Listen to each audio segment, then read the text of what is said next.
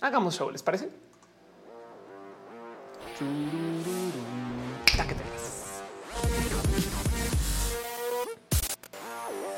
Muy buenas noches, tardes, días, muy buenas, lo que sea para ustedes. Gente bonita, sean ustedes bienvenidos a Roja, el show que se hace desde mi casa, el show que yo pongo a andar, conecto, desconecto, el show donde aquí nos damos cariño, que les digo, así son las cosas, el show donde nos abrazamos una vez a la semana y donde pase lo que pase, yo me siento en esta silla y hago que suceda este show. Para que entiendan, hoy fui a Valle de, Bravo y volví porque eh, debido a nuestro espectacular sistema fiscal mexicano, tengo que hacer citas en el SAT. Ahorita hay un tema infinitamente complejo con esto de las citas en el SAT, que por si no saben, básicamente tú tienes que ir a hablar con Hacienda para cualquier cosa, eh, pasando por un proceso engorroso de pedir citas. Si no lo tienen presente, no lo saben. Ahorita no hay citas, punto, se acaban. Entonces eh, hay que hacer como fila para las citas. Bueno, ya se armaron comunidades enteras para poder saber cuándo van a entregar citas y cuándo no. Para añadirle a la sopa, al parecer hay mafia de venta de esas citas y para rematar esas citas también las están publicando para luego cancelar. Entonces, o sea, no se consiguen. Es súper difícil. De verdad que es un reto. Si quieren divertirse un rato, vayan a Twitter y pongan cita SAT y diviértanse como todo el mundo está así de no, pues más difícil conseguir una cita en el SAT que tu corazón, ese tipo de cosas pero luego llegas y está vacío, güey. Y es como de no, no que está todo aperrado. No es que simplemente hay una mafia de ventas, reventas. Hay gente que tiene software que está haciendo, eh, em, eh, en fin, está haciendo uso del sistema de citas eh, que salta el cacha y más y no sé qué lo las dice y mafias en México. No lo puedo creer. Y como sea el caso es que ha sido tan difícil que apenas yo conseguí una cita para una serie de trámites que tengo que hacer, decidí tomarla. No más que era en Valle de Bravo y dije Valle de Bravo es a casi dos, tres horas de donde estoy yo. Entonces esta mañana me desperté, fui a Valle de Bravo, fui al SAT, salí y volví a tiempo para hacer roja. Pero bueno, eh, está preguntando Mónica Gavilán, pregunta que si tengo Clubhouse. Estoy en Clubhouse desde agosto del año pasado. De hecho, em, clasifico para la rarísima posición de que nadie me invitó. O sea, a mí me abrieron Clubhouse porque fui a dar una conferencia como con la gente como de equipo de fundadores y estas cosas. Y fue muy bonito en su momento, fue chido. Y pues ahí estoy. La verdad es que Clubhouse da mucho que hablar. Para la gente que no sabe que estoy hablando, Clubhouse es una red social que le preveo la muerte eh, porque soy una fatalista. Ojalá funcione. Em, pero el tema es que es, eh, por así decir, un Twitter en audio. Y el tema es que, wow, su super website. Em, como app, pues está pasando por ese proceso de tengo invites, quién quiere, no? Y entonces, por consecuencia, eh, eh, como que está pasando por ese como que momento de crecimiento social, que es chido. Pero del otro lado, la otra cosa que está pasando con Clubhouse es que, pues, cómo funciona. Em, pide que tú hables y haces como reuniones eh, en audio, como podría pasar en Discord. Me explico solamente que Clubhouse es explícitamente así. Y ya vieron cómo le fue a los audios en Twitter. ¿Alguien lo recuerda? y del otro lado, ahora lo que está pasando es que Twitter ya copió Clubhouse. Entonces ustedes pueden hacer chat rooms de audio en Twitter motivo por el cual entonces veo que algunas personas no van a saltar a Clubhouse por eso, pero bueno, eh, el caso es que ya estoy ahí. Eh, dice María Fernández, el Discord de conferencistas. Exacto. Saben que hace nada me di cuenta que lo que tiene Twitter es que es la red social de periodistas. Estoy tan huella que no lo había visto y por eso es que todo lo que se dice en Twitter puede acabar en las noticias. Y entonces ahora Clubhouse está como en el círculo social, como de la gente del mundo del emprendedurismo que está cool, pero, pero entonces tiene como este dejo de LinkedIn, como que la gente que está ahí está como ahí para discutir cosas súper cool, disruptivas, para temas que igual son corporativos. No sé, está bonita, igual es una bonita propuesta, tiene gente chida atrás, ya estoy ahí, gracias. Eh, conozcanla igual, empápense de Clubhouse, pero bueno, el caso. ¿Por qué estoy hablando de Clubhouse y no de Roja? Gente bonita, sean ustedes bienvenidos a Roja, el show que acaba de comenzar, que se hace desde mi casa. Y cuando digo desde mi casa es que literal yo estoy aquí, yo muevo la compu y yo eh, presento las cosas y les muestro lo que les tengo que mostrar. Entonces, si de pura chance las cosas están mal montadas, es culpa mía. Pero bueno, sean ustedes bienvenidos a este show donde además nos damos mucho cariño, amor, donde nos damos todo tipo de aprecio y sepan Estamos en vivo en varias plataformas, en twitch.tv diagonal of course, en Mixer eh, eh, como of course, F por Mixer, lo seguiré haciendo ese chiste por muchos años. Estamos también en facebook.com diagonal of course y ya no estoy en Twitter. Así que pues nada, Twitch twitch.tv, Facebook y en YouTube. Por supuesto, gente bonita que están ustedes en YouTube. Es como estoy transmitiendo en varios lugares, entonces hay un chat mezclado. Por eso, por eso el chat es eso mezclado. y por eso tenemos estas como raras dinámicas donde eh, pasan eh, eh, estas cosas donde ya saben, no como que de repente em, eh, que si saludan acá, que si ven allá, que quién está aquí, en fin, está muy mezclado. Hay gente que de repente en Facebook me dice, pero ¿por qué no veo a tal persona? Que pues porque está en YouTube. y como estamos en vivo en varias plataformas, cada plataforma tiene su propio sistema de monetización diferente y funciona no más eh, para que pues, me puedan dejar su cariño y amor. son donativos financieros, abrazos, como les quieran llamar. El caso es que estamos aquí y tenemos estas herramientas a nuestro uso. Están preguntando por qué ya no en Twitter, porque Twitter ya no en mí. Twitter cerró eh, Periscope. Bueno, Periscope está cerrando, entonces ya no tengo cómo transmitir a Twitter. Ahora les voy a decir algo. Me retiré de Twitter indefinidamente. La verdad es que eh, entré ahorita hace nada y puse 38 reportes de trolls, haters, transfóbicas y tu momento de ya no tengo, o sea, que, me, da, o sea, no saben cuánto quiero a Twitter, la red social que me hizo y, la gente de Twitter, de, Twitter corporativo es gente muy bonita, pero la red social es muy desgastante. O sea, literal, eh, eh, me di un descanso de unos días y no he vuelto. Y, hasta ahora, ¿qué les digo? Estoy como en los Simpsons cuando cuentan la historia del mundo sin abogados, ¿no? Y todos son felices. Uh, pero bueno, eh, estoy en TikTok, Instagram, estoy en Twitch, estoy en Facebook, estoy en todas las otras redes sociales, menos en Twitter. Eh, en Twitter no cerré, o sea, no le puse candadito nada, solo pausa. De vez en cuando entro, pero nomás ya no estoy en Twitter todo el día, que es lo que hacía antes, no? Eh, y yo sé que para muchas personas es una red social muy bonita. Yo ya, ya, yo, me estoy dando unas vacaciones y me la estoy gozando, pero re mal. En fin, em, dice Marlene, yo siempre me meto tus tweets para reportar gente. Ah, anda, en todos los hago. Exacto. Me cansé de reportar gente. Entonces, quizás después eso se arreglará. En fin, el caso. Volvamos a Roja otra vez. Ya ven, quiero hablar de redes sociales al parecer.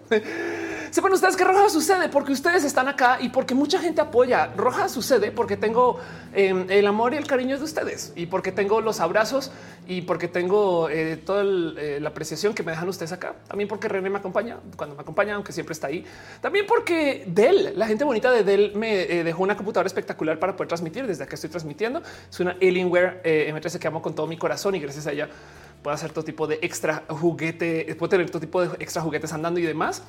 Em, y también porque, no sé, por ejemplo, eh, traigo encima mucho apoyo de gente como desde el ámbito corporativo para muchas cosas. Fernanda Guerra, Le Dudet, cumpleaños en unas horas y no sé si estás aquí, pero pues el caso sepan que este show sucede porque ustedes están acá y también porque hay gente que me da su apoyo infinito por fuera, así sea entre abrazos y cariño y amor y así sea entre sus donativos y sus abrazos financieros y estas otras cosas que a veces llegan a mi casa. Pero pues en eso le quiero dar un agradecimiento a la gente chida que está en el Patreon, a Arturo Aleara Navarro, analógicamente Sima Jarajicheja, Javier Tapia, Choc Cuevas Aflicta, Ignis 13, a Francisco Godínez, a Trini R, perdón, a Trini P y Ariel R. Este, gracias por su amor y cariño. Que de paso van a ver ustedes que en el chat de vez en cuando salen piñas. ¿Por qué? Porque no hay nada más bonito en el mundo que una piña. Ahí ya no se ve, pero eso que tengo ahí atrás es un peluche de una piña eh, que se lo pueden pedir a Gama Volantis, quien debe estar en el chat. Y si no está en el chat, llegará en algún momento. Pero es porque no hay nada más fino, elegante y propio que una piña para regalar. Y también porque nos robamos eso del canal de eh, las Pixel Beats de Cat Power en particular, que también es muy fan de las piñas. Y entonces todo eso sucede acá. Pero sepan que eso es nuestro modo de las gracias por si lo ven por ahí. Y en eso quiero darle piñas y gracias a Renier Cruz, Bruja del Mar, Tatúa, Lev Gles, a Denise Álvarez, Rojo Peroso, María Elena Ramírez Ortega, Viviana García, Mauricio Gallardo, a Sakura Jean, Jessica y métete la Jessica Pasos por Ingeniería, quien tiene un canal bien cool, conozcan su canal. Ana Alejandra Prenda Pérez Lindo, Josie Villarreal, Tato Oso, Cristian Franco, Úrsula Montiel, Adrián Alvarado, Germán Briones, Moni Aranda, Sailor Fisherson, a José Cortés, a Maite Iturral de Farías, a Ana Cristina Mo, la ardilla de la familia, a Gabriel Mesa, Eri Frank Núñez, Rodrigo Pérez, Ibran Rivera, Yolanda Suárez, Víctor Hugo Curiel Calderón, Lucero Quilla, Afrodita 666 Satánica, Emilia, la música satánica, a Carlos Soto, a Soliloquio de Lun, a Mike Lugo, Perruno H, te queremos Ofelia, también te queremos a ti, Perruno H, a la pastela de la cocoa, a Val, Valentina Sam, Silva Flores Luis, Maclach, Andrew Carlos como Aranza Teitzel, Marina Roncalves, Fabián Ramos, Aflicta, Edgar Riego, Leonardo Tejeda, la gente chida que está en el YouTube. Gracias por su amor. Viene gente que está suscrita en Twitch y eso eh, aprecio mucho, la verdad, así en general. Un abrazo aquí a 007 San 666 Musicarina, Carlos Carabioto, Ballena Gorditas y solo sí, pero no, Union Mincy One, a Close 021 Crow Bites y en Garta Chita Pena Rubra, Caneda, Josauro, Samudio, Jessica Santín. Gracias por su cariño, su amor a Synchonic Miss Uva, Gaby 3107 Roger y ya. A Sara y su Calico Signo, Jorge Agar, Cuba de Macordio, también a Tía Letal, Luces 002, a Wisterials, a Pibe 15, a ese Witch Tanya. Gracias por su amor y su cariño. A Caro, que eh, sí, sí te mencioné, Caro, si ahí estás, Caro. Eh, quien de paso, Team Moderación, una persona bien cool. Pero bueno, y la gente que está suscrita. Em, en el, eh, eh, en el Facebook a Marilino Chua Rodríguez, Ismael Talamante, Santa Abella, y Gustavo González. Gracias por su amor, gracias por su cariño y sepan que pues nada, justo estaremos celebrando aquí sus apoyos, sus cariños, sus amores, eh, sus stars que dejan en Facebook. veo que Danker se suscribió con Prime. Muchas gracias. Nat Sandoval dejó unos cheers. Caro, Caro se suscribió por ¿cuál, ¿cuál, sería el número de esto? El mes número 43. el cuatrigésimo tercer mes. Ok, en fin.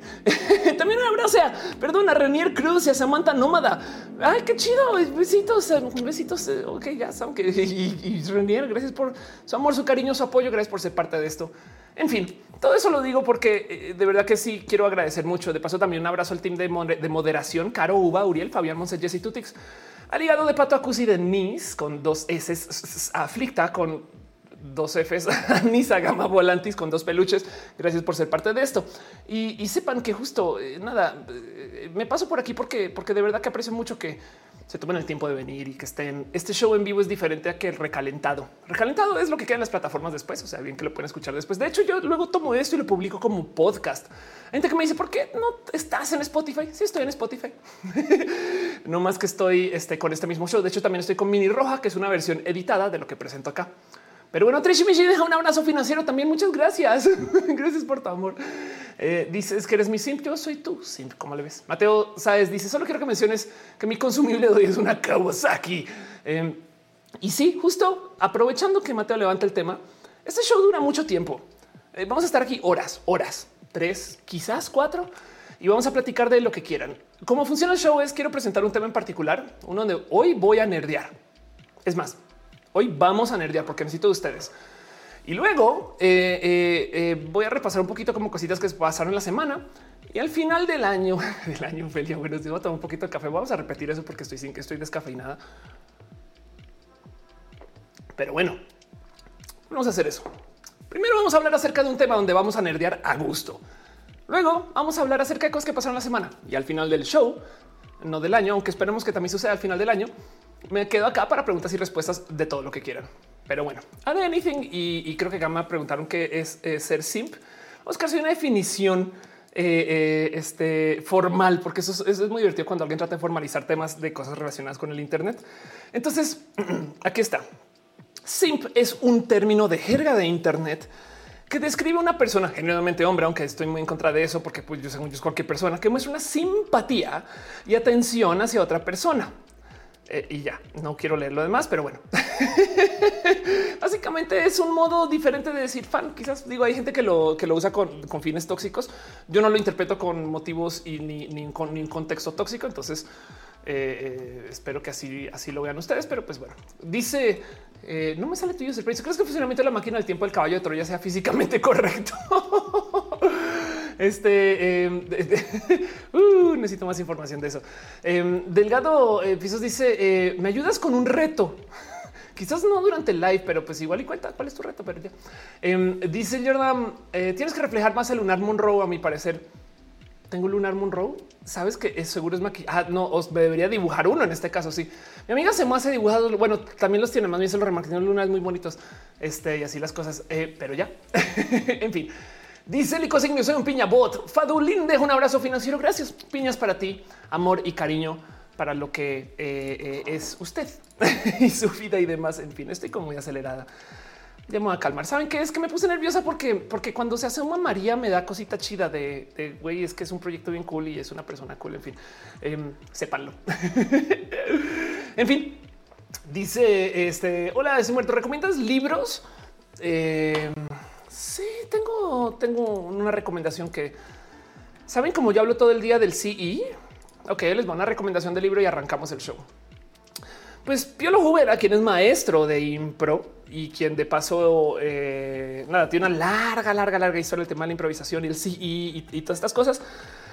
Piolo acaba de publicar un libro que literal es esto: La vida es una improvisación. Em, son como cinco, no son como son exactamente 50 consejos de vida relacionados con la impro Em, tipo estas cosas que digo yo acá, no el CE, eh, este que está que tiene la portada, aviéntate, ya sabrás qué hacer mientras vas cayendo, que es verdad.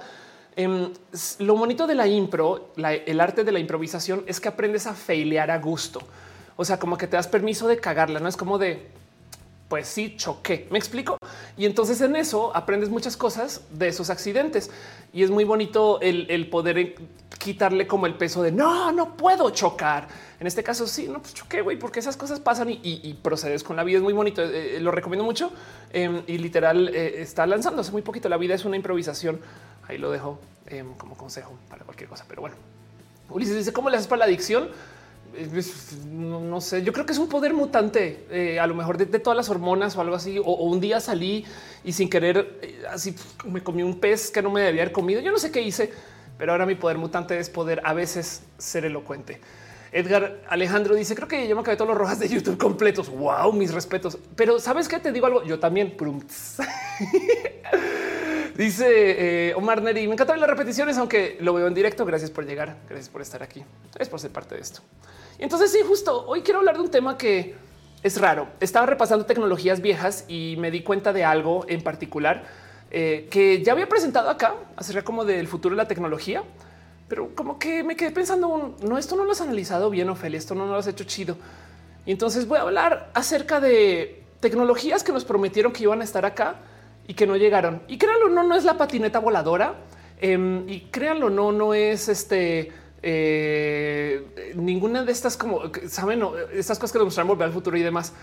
Pero bueno, Monserrat dice: Estás en vivo y tengo examen. Veas tú hacer tu examen. ¿Qué haces acá? El latina es hoy 7 en los ojos tristes. Siempre son así. Mis ojos son caídos naturalmente. Em, dice Karen Anel: eh, Me di cuenta que eh, de todo en este mundo improvisamos y incluso todo el tiempo. Sí, estoy de acuerdo con eso. Hola, estoy muerto. Dice perro cyborgs. No, esto está más raro. Esto es una tecnología en particular que me salta desde hace mucho tiempo. Em, pero bueno, el tema es, vámonos con eso y les pregunto a ustedes, ¿alguno de ustedes está en fotografía? Porque hoy voy a hablar acerca del fin de la fotografía. Ya lo he hablado antes, pero es que no sé si lo tienen presente que la fotografía se va a acabar. O sea, como la conocemos, cámaras, foto, foto estática. Uf, si ustedes, si, si ustedes son fotógrafos muy puristas y les choca que la gente use su celular para tomar fotos buenas y entonces dice ah, no son buenas porque son de celular y todas esas cosas. Prepárense porque lo que viene ya no sé si llamarlo fotos y, todavía va a ser del rubro de la fotografía. Pero está bien complejo. Hice un show largo, un roja, donde hablaba acerca de cómo el futuro de la fotografía eh, va a cambiar porque las cámaras van a cambiar. En esencia, ¿qué va a pasar? Que ya está pasando. Em, vamos a tener cámaras de video tan buenas que puedes sacar un marco de todo el video y eso ya es una foto buena. Yo ya lo hago. Por ejemplo, no sé si lo saben, pero eh, los filtros de TikTok son creo que los mejores filtros o bueno, eso se basa en gustos, no? Pero para exportar imágenes de TikTok los pueden exportar como live fotos para la gente que tiene iPhone. Entonces lo que yo hago es que abro un TikTok y luego poso como en tiempo real con el TikTok y luego lo bajo como live foto, selecciono uno de esos marcos y eso es lo que publico. Entonces, en esencia, mi cámara es la cámara de video de TikTok. y yo no dudo que mucha gente está haciendo esto y para allá van una cantidad ridícula de procesos de la fotografía, donde en vez de enmarcar, simplemente estás grabando todo y de repente, ah, mira qué chido que se vio, no sé, el Capitolio aquí, y lo sacas y eso ya es una foto, ¿no? Pero de lo que les voy a contar es un poquito más impresionante porque esto lo vengo hablando desde hace mucho tiempo. El caso es que les dejo a ustedes la pregunta si son fotógrafos, porque esto les puede interesar o si les gusta nerdear con el tema de historia. Saben que voy a presentar porque eso está bien, bien, bien abstracto. Vámonos con el tema.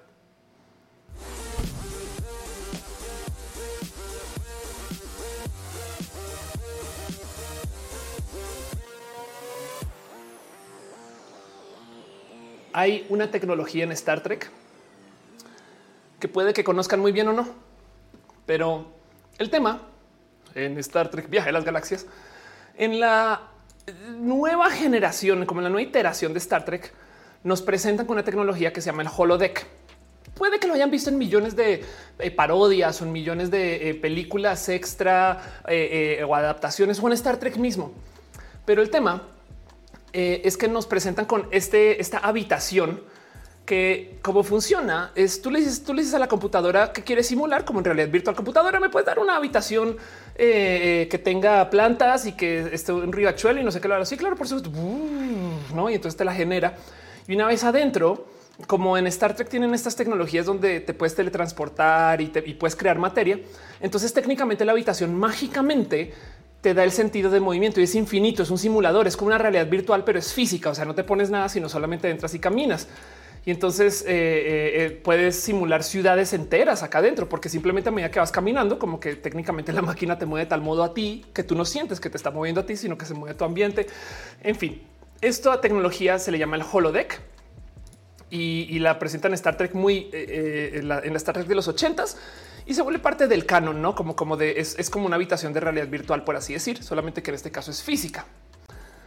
¿Por qué hablo del holodeck? Pues porque em, primero que todo hay 10 mil millones de dinámicas que aplican con el holodeck en Star Trek y se presta para una cantidad ridícula de historias. Dice Craig Tucker es como donde entrenan los X-Men. Exacto. Y el tema es que tan integrada está la tecnología del holodeck que, por ejemplo, una de las historias en particular que a mí me parece muy bonita, pero a los fans de verdad, verdad de Star Trek les cago.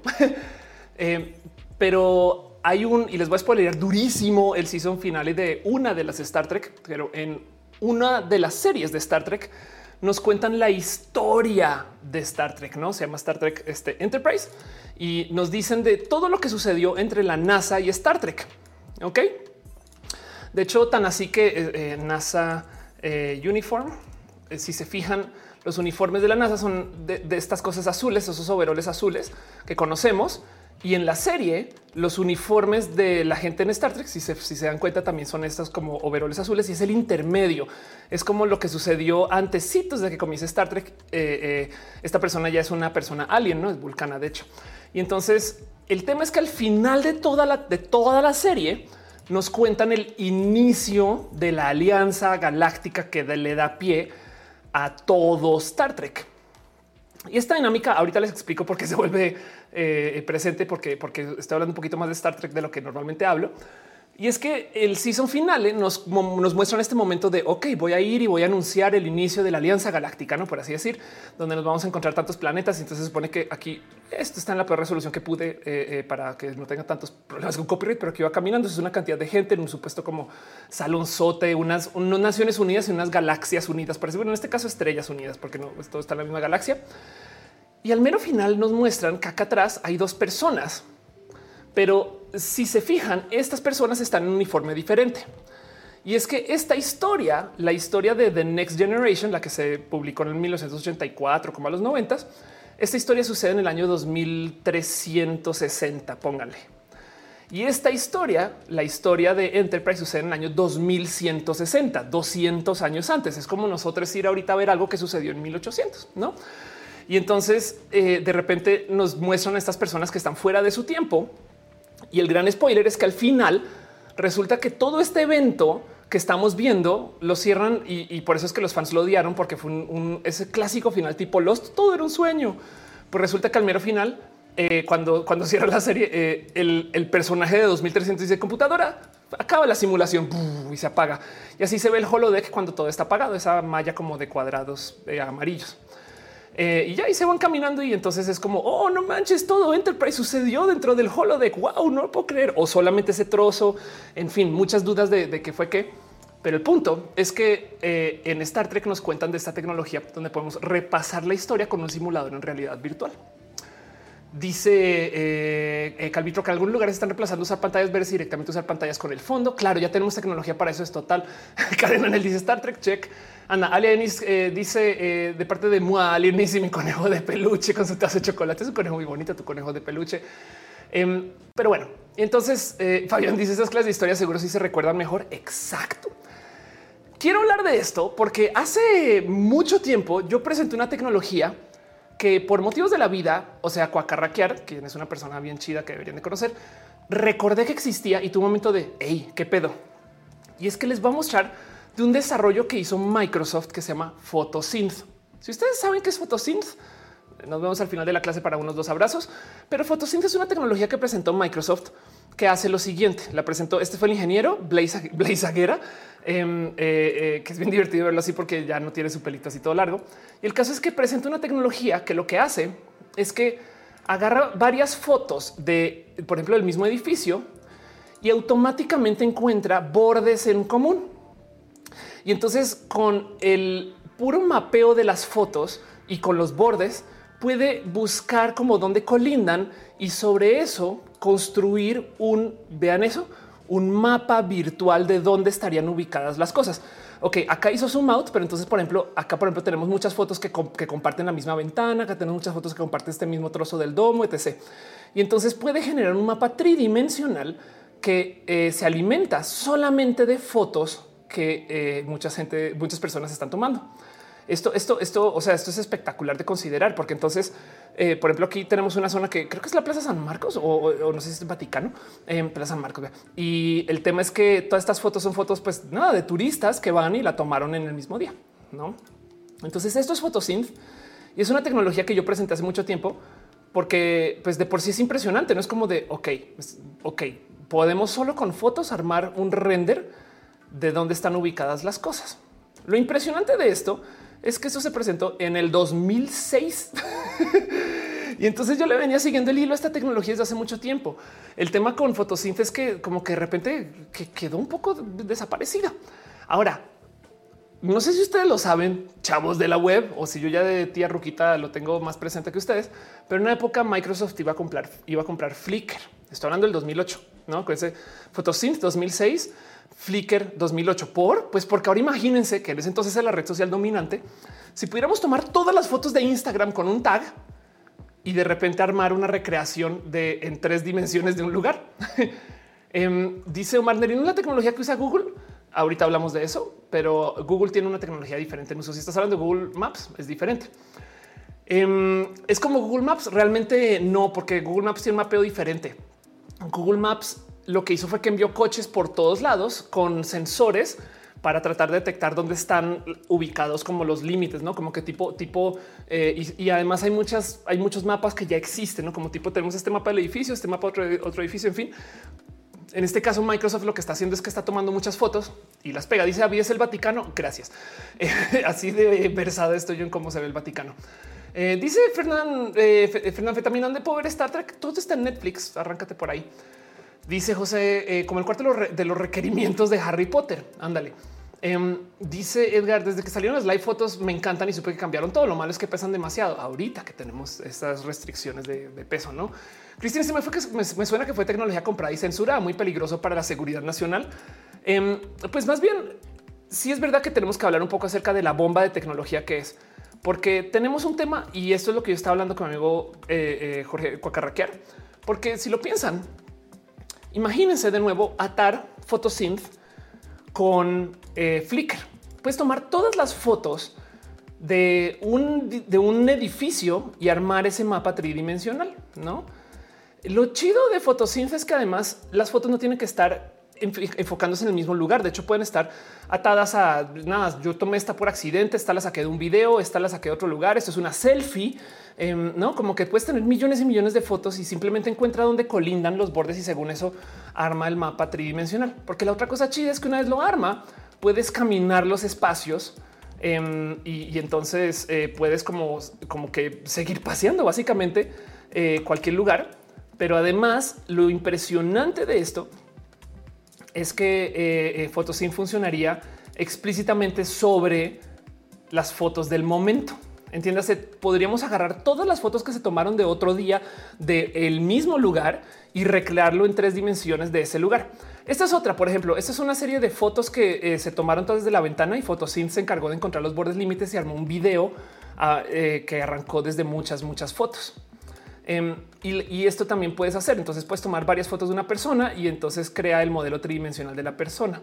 Por aquí hay una muy bonita, a ver si lo encuentro. Aquí está. Eh, no, perdón, donde, donde camina, donde de repente agarra una cantidad ridícula de fotos de un lugar y se ve así. Mira, podemos entrar acá y entrar a la sala y salir y, eh, eh, pasear y, no, y como que no, necesariamente está atado a, que, a que las fotos vienen del mismo lugar. Lo impresionante es pensar que si tenemos esta tecnología, ¿cuánto podemos hilar? Saben como que hay que pensar el decía yo con, con Em, hay que pensar el cómo puedes tú, por ejemplo, agarrar fotos de, no sé, Pride del 2018 y reconstruirlo en tres dimensiones. o cuántas fotos habrá de, eh, no sé, del de, evento de Colosio y reconstruirlo en 3D. En esencia, eso que sucede en Star Trek no es tan lejano porque tenemos muchas fotos de los mismos eventos. Entonces podríamos técnicamente agarrar todas las fotos de, no sé, el concierto de Madonna del el 2006 y recrearlo en tres dimensiones y casi que revivirlo porque las fotos además no necesariamente son del mismo momento. Eh, Jordan dice Ricas no es lo mismo que dos dimensiones. Eh, pero Marisa le dice en Las Vegas te toma una foto y la pone un cristal y queda tridimensional. Claro. Oscar que dice escenas del crimen serían más fáciles de investigar. Exacto. Cristina eh, este, Álvarez dice están los Google Glass que dicen no continúan por temas de datos personales. Yo creo que está para agencias de inteligencia. y Google Glass todavía lo puedes conseguir eh, en otras. De hecho, vienen unas de Apple. Em, o sea, ese proyecto sigue vivo.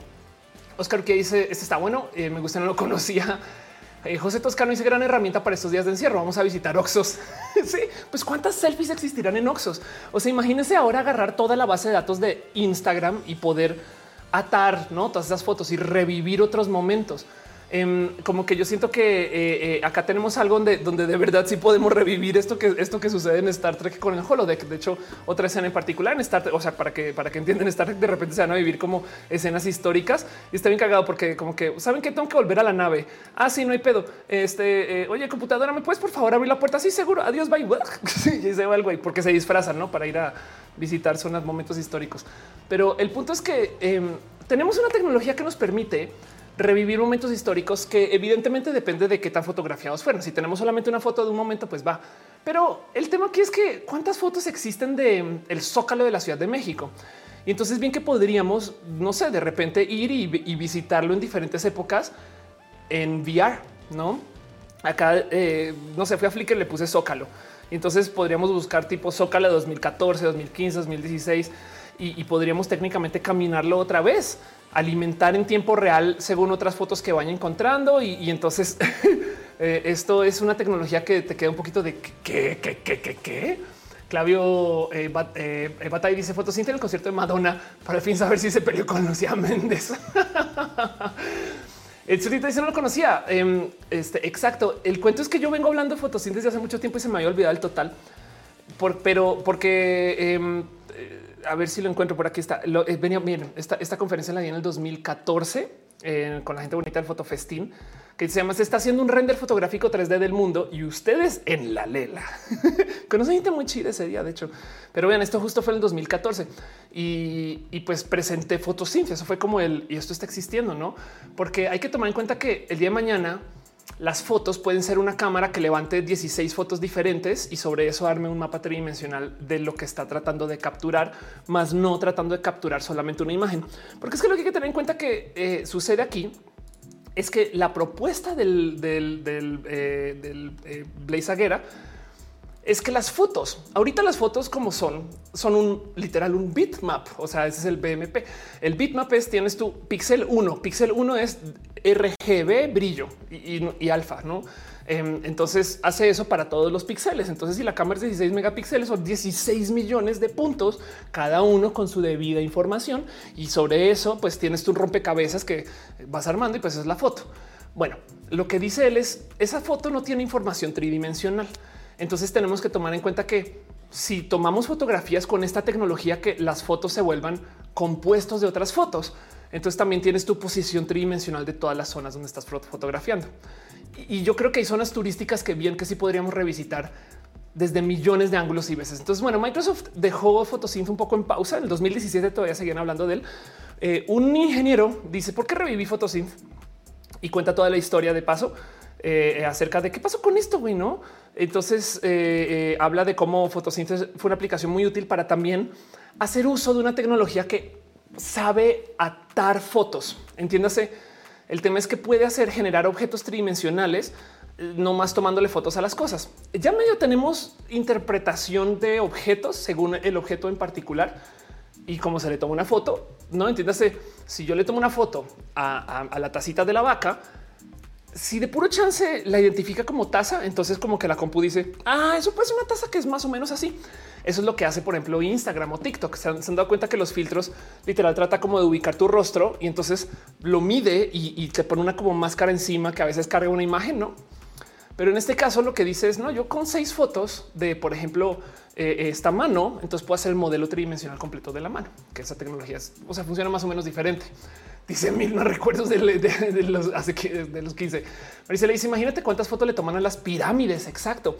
Ahora imagínense poder visitar las pirámides en 2006, las pirámides en 2008 un día de fotos con sus papás, sus mamás. No, bueno, José Manuel dice tecnología las tiene algunos drones. Eh, allá voy para allá. Sí, eh, perdón, Michelle, eh, deja un abrazo financiero. Muchas gracias con todo un gatito.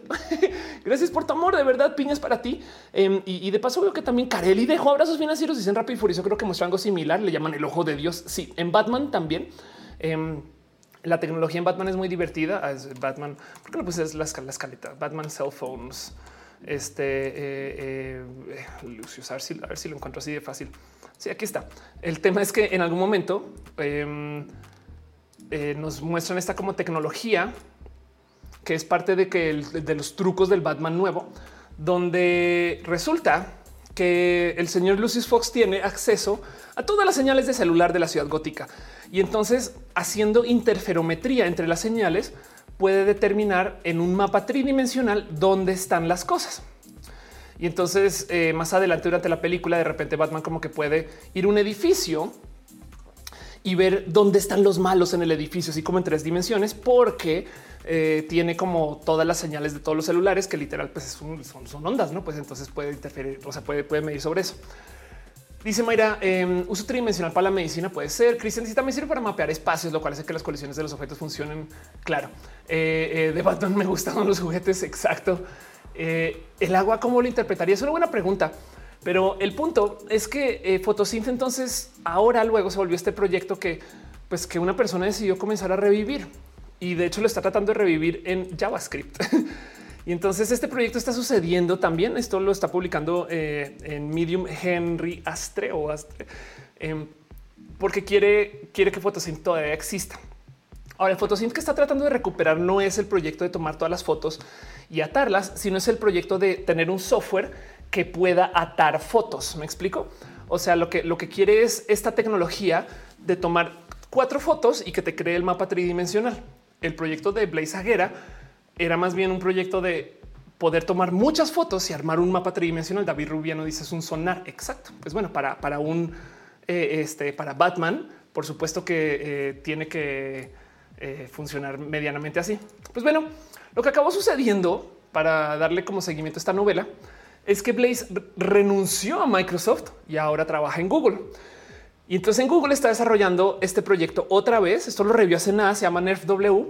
Y el cuento de Nerf es que es todo photosynth, o sea, es toda esta tecnología eh, eh, de, tomar fotos que se unen y armar un mapa tridimensional, pero para rematar ahora está usando un procesador de inteligencia artificial.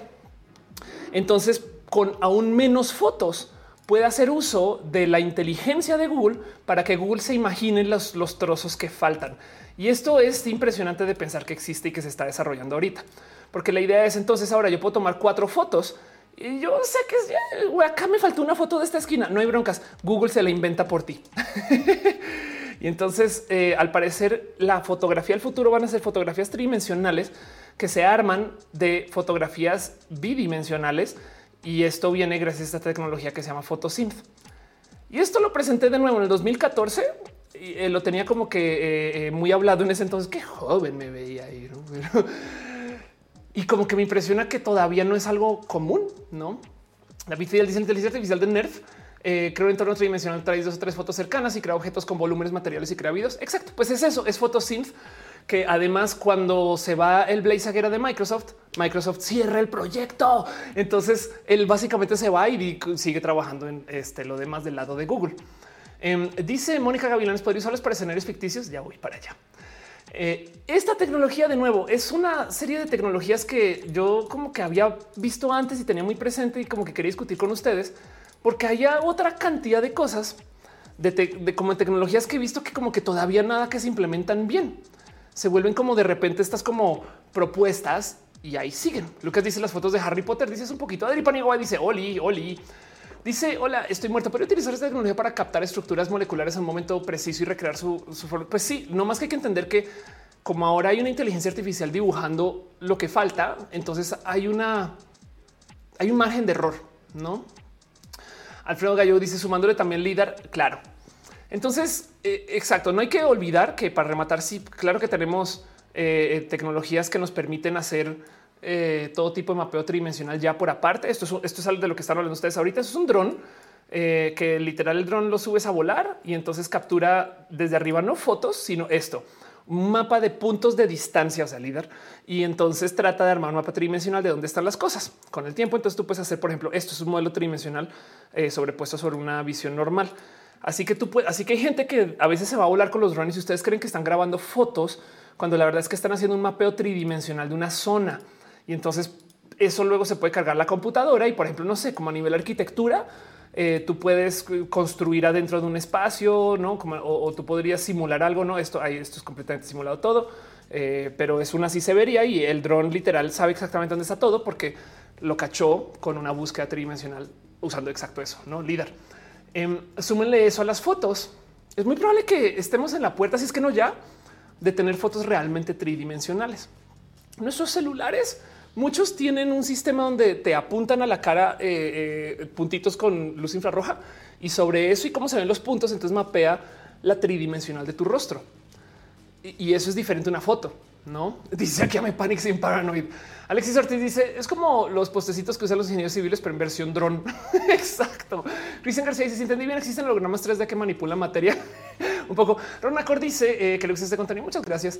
Y dice Yuroslav, el sueño húmedo de Ubisoft de Assassin's Creed. Exacto, porque siempre hay drones, no? Eh, Chai dice también van a mapear personas. Pues el tema es que ya no hay que mapearlas. Ya tenemos tantas fotos, por ejemplo, de Times Square que yo creo que si tú agarraras todas esas fotos y te sentaras a hacer un análisis tridimensional, puedes reconstruir cómo se veía Times Square en el 18 de junio del 2019 y ver cómo caminaba la gente y seguir una persona en un mapa tridimensional. Matrix. Ana Kitsuru, Kitsuru, dice el sistema que toma la foto eh, y cuando la ves con una mini, una mini animación me choca. Anda. Em, así que de nuevo hablé mucho de esto en el 2014 y lo había dejado olvidado y aproveché la excusa como para retomar un poquito tecnologías que en ese entonces vi que ya venían y de repente me topé que no han llegado. ¿Y qué pasa? Les voy a compartir otra. Y esta es algo que eh, le responde a de lo que quiero hablar hoy. Y es que tenemos un problema con la computación que no tenemos muy presentes hoy. De hecho, casi que le dedico el show solo a este tema, pero quería hablar acerca de Photosynth porque Photosynth es una tecnología que ya está ahí, no más que no la han aplicado en nuestros dispositivos, pero ya está ahí. Y el problema del cual tenemos ahorita es que nuestras computadoras son computadoras tontas. Yo sé que es todo, o sea, es impresionante, pero se ha puesto a pensar lo poquito que tenemos en cuanto a conexión con las computadoras. ¿Cómo nos dan información las computadoras a nosotros y nosotras? Audiovisualmente, ¿no? En algunos casos puede que nos den una vibración, ¿no? O sea, lo, chido de las consolas de videojuegos que tienen controles que hacen... Entonces tienes como un factor más. Pero en cuanto a las interfaces de diseño y de uso de las computadoras, es tan restringido lo que nos da la computadora que hay expertos y expertas en esto que se llama UX, que es básicamente interfaz de usuarios, para tratar de hacer que se pueda maximizar la cantidad de información que le podemos sacar a una pantalla. Entonces, por eso tenemos interfaces, eh, por eso tenemos sistemas operativos y tenemos propuestas de cómo ver las cosas en los videojuegos les encanta rediseñar las interfaces desde cero siempre, las películas también, pero falta mucho porque tenemos más cuerpo que solo nuestros ojitos y nuestros oídos. Yo creo que la mejor interfaz, esto lo he presentado varias veces, pero tengo paciencia. La mejor interfaz que conozco es la de un coche y para esto puse un coche súper cool de Lexus que no existe, supongo, eh, ni la ciudad donde está. Pero el tema es, se han percatado de el cómo el coche es una interfaz como las Dragas 360. Es una interfaz completa el coche te da a ti, aparte de lo visual, también te da un sentido de ubicación porque te jalonea, te mueve, también te da un sentido de temperatura, también te da un sentido de vibración cuando hay, también te da un sentido de escucha, ves, hueles, tantas cosas. Y para rematar usas pedales. Siempre he dicho, y yo sé que existen, pero siempre he dicho que hace falta que tengamos pedales con las compus. Si, funcionan con los pianos, ¿por qué con las compus no? Y entonces, si se dan cuenta, tenemos mucho más cuerpo que lo poquito que, que, nos dan las computadoras. Las computadoras son solo teclado, mouse y ojos y bueno, y oídos, ¿no? Entonces como que no se podrían por lo menos hacer mucho más. Y el punto es que a eso del 2006 como al 2012 se estaba investigando con una serie de tecnologías que nomás no llegó, o sea, nomás no, eh, eh, no explotó, nomás no funcionó o, todavía falta mucho porque a lo mejor la gente literal le da miedo pero fue cuando comenzamos a trabajar con esto del cómo ingresar motion capture de nuestro cuerpo a la computadora. ¿Cómo fue eso? Pues fue cuando se eh, inventaron, por ejemplo, el Wiimote, no estos dispositivos de Nintendo para que tú puedas, como que con tu manita, em, entonces controlar lo que se ve en la pantalla. Súper innovador. Kinect también es de esta época, recuerdan? Entonces el, el pedo es que oh, ya no necesito un teclado, solo con moverme ya me identifica. Sí, la computadora se puede volver mucho más útil en identificar y leer tu cuerpo que solamente lo que recibe del mouse y el teclado. Eso yo creo que es una buena idea. De hecho, esta persona que les estoy mostrando em, es un desarrollador que luego les hablo más de él, que decidió hacer algo eh, en su momento súper innovador. Este es del 2008, de 2007, vean eso, eh, donde tomó un Wiimote, el control del Wii, y lo puso en la tele. Por si no saben cómo funcionan los controles del Wii, prepárense para eh, frustrarse o sentir tristeza de lo simples que son. Eh, la barrita esa que ponemos encima de la tele o que ponían, porque pues era esa barrita son dos foquitos, dos bombillos, dos lucecitas infrarrojas. O sea, tú no lo ves a simple vista, pero son dos, dos, dos, dos puntos. Y lo que hay en el control es una cámara infrarroja. Entonces, en esencia, por eso lo tienes que señalar así. El control está mirando no y ves, ve cómo se mueven los puntos y ya eso es todo. Entonces, lo que tú tienes es una cámara muy barata que está identificando dónde hay dos, dos lamparitas ahí prendidas. Ya después le pusieron un sensor interno que eh, también puede medir movimiento, no como acelerómetro. Entonces eso se complementa para, poder medir otros movimientos, no? O sea, como para poder atar que ah, ok, se aceleró al, levantarlo. Ya no veo el punto en ningún lugar, pero como se aceleró, sé que está mirando para arriba. Dice Fabián, la barra se puede reemplazar con un par de velas. Exacto, es exactamente así.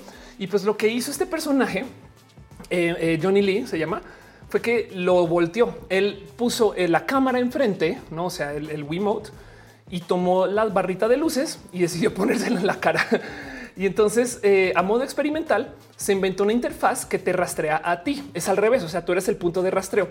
Y escribió un software que pinta imágenes que como se fija en dónde estás tú parado, entonces redibuja lo que hay en la pantalla para que tú lo veas en 3D. Esta tecnología no sé por qué no se aplica hoy como que si lo piensan, esta es la solución del 3D en la tele. Ese cuento de cómo la tele nos tenemos que poner lentes y no sé qué. Si nos pudiéramos poner un foquito infrarrojo en la cara o en algún lugar, no como eh, una cosa muy, muy, muy simple. La tele nos podría rastrear y podría modificar lo que hay dentro de la tele para que sea en 3D. El problema es que las pelis, los videos siempre se capturan en 2D. Entonces ahora necesitamos un modo de poder rehacer todas esas pelis para que las generen un mapa tridimensional. Y no es como que existirá algo que se llama photosynth, pero ya ven por dónde voy. Dice Ernesto, ¿por qué nadie está haciendo esto? Idea de emprendimiento. Fausto Ceturino dice los pininos fueron la pistola de Nintendo con la que cazabas patos. Sí, la verdad es que sí, un poco. Mimiao dice eh, una vez Almogro se malogró la barrita del Wii, lo reemplacé por dos velas, funcionó muy bien. Exacto. Eh, dice aquí a M007. Yo pensé que era al revés, la cámara en la barrita, la luz en los controles, hasta que le apunté a mi papá para decirle que lo cegaba. Ándale.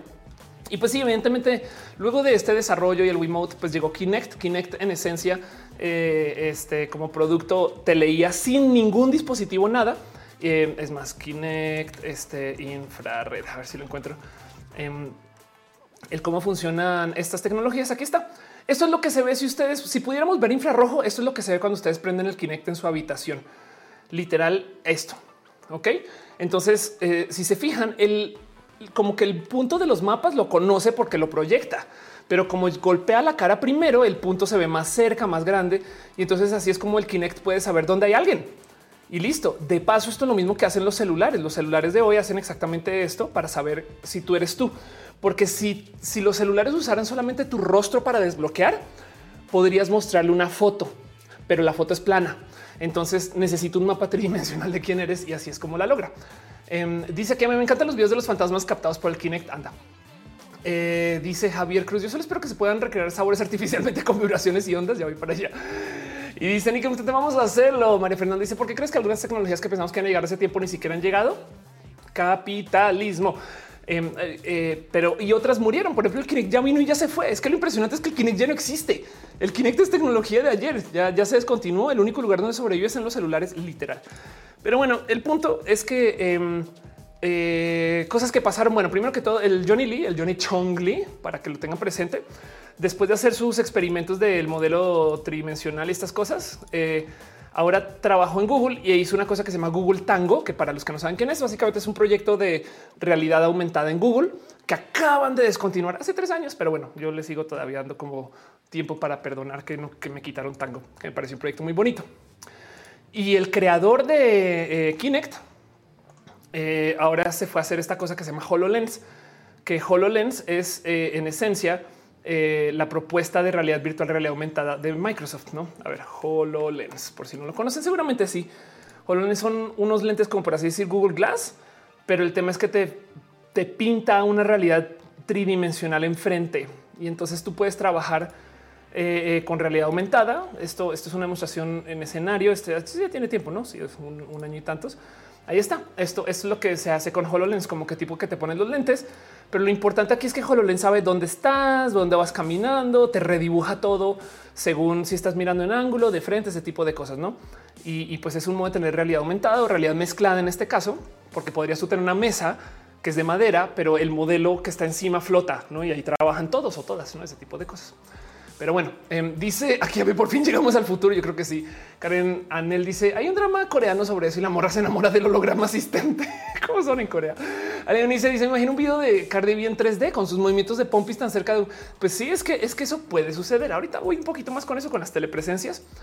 Pero el punto es que eh, es una lástima que, por ejemplo, las teles no hayan usado esa tecnología Johnny Lee porque murieron. No, las teles 3D eh, sí lo recuerda, no les tocó, no donde, te ponías estos como lentes Em, y entonces podías ver en 3D, pero sí, pero no. Y el punto es que la verdad es que lo que rompió las telas 3D es que no había un estándar. Algunos Blu-rays funcionaban, otros no. Eh, eh, algunos directores ni hacían cosas para 3D, que es verdad.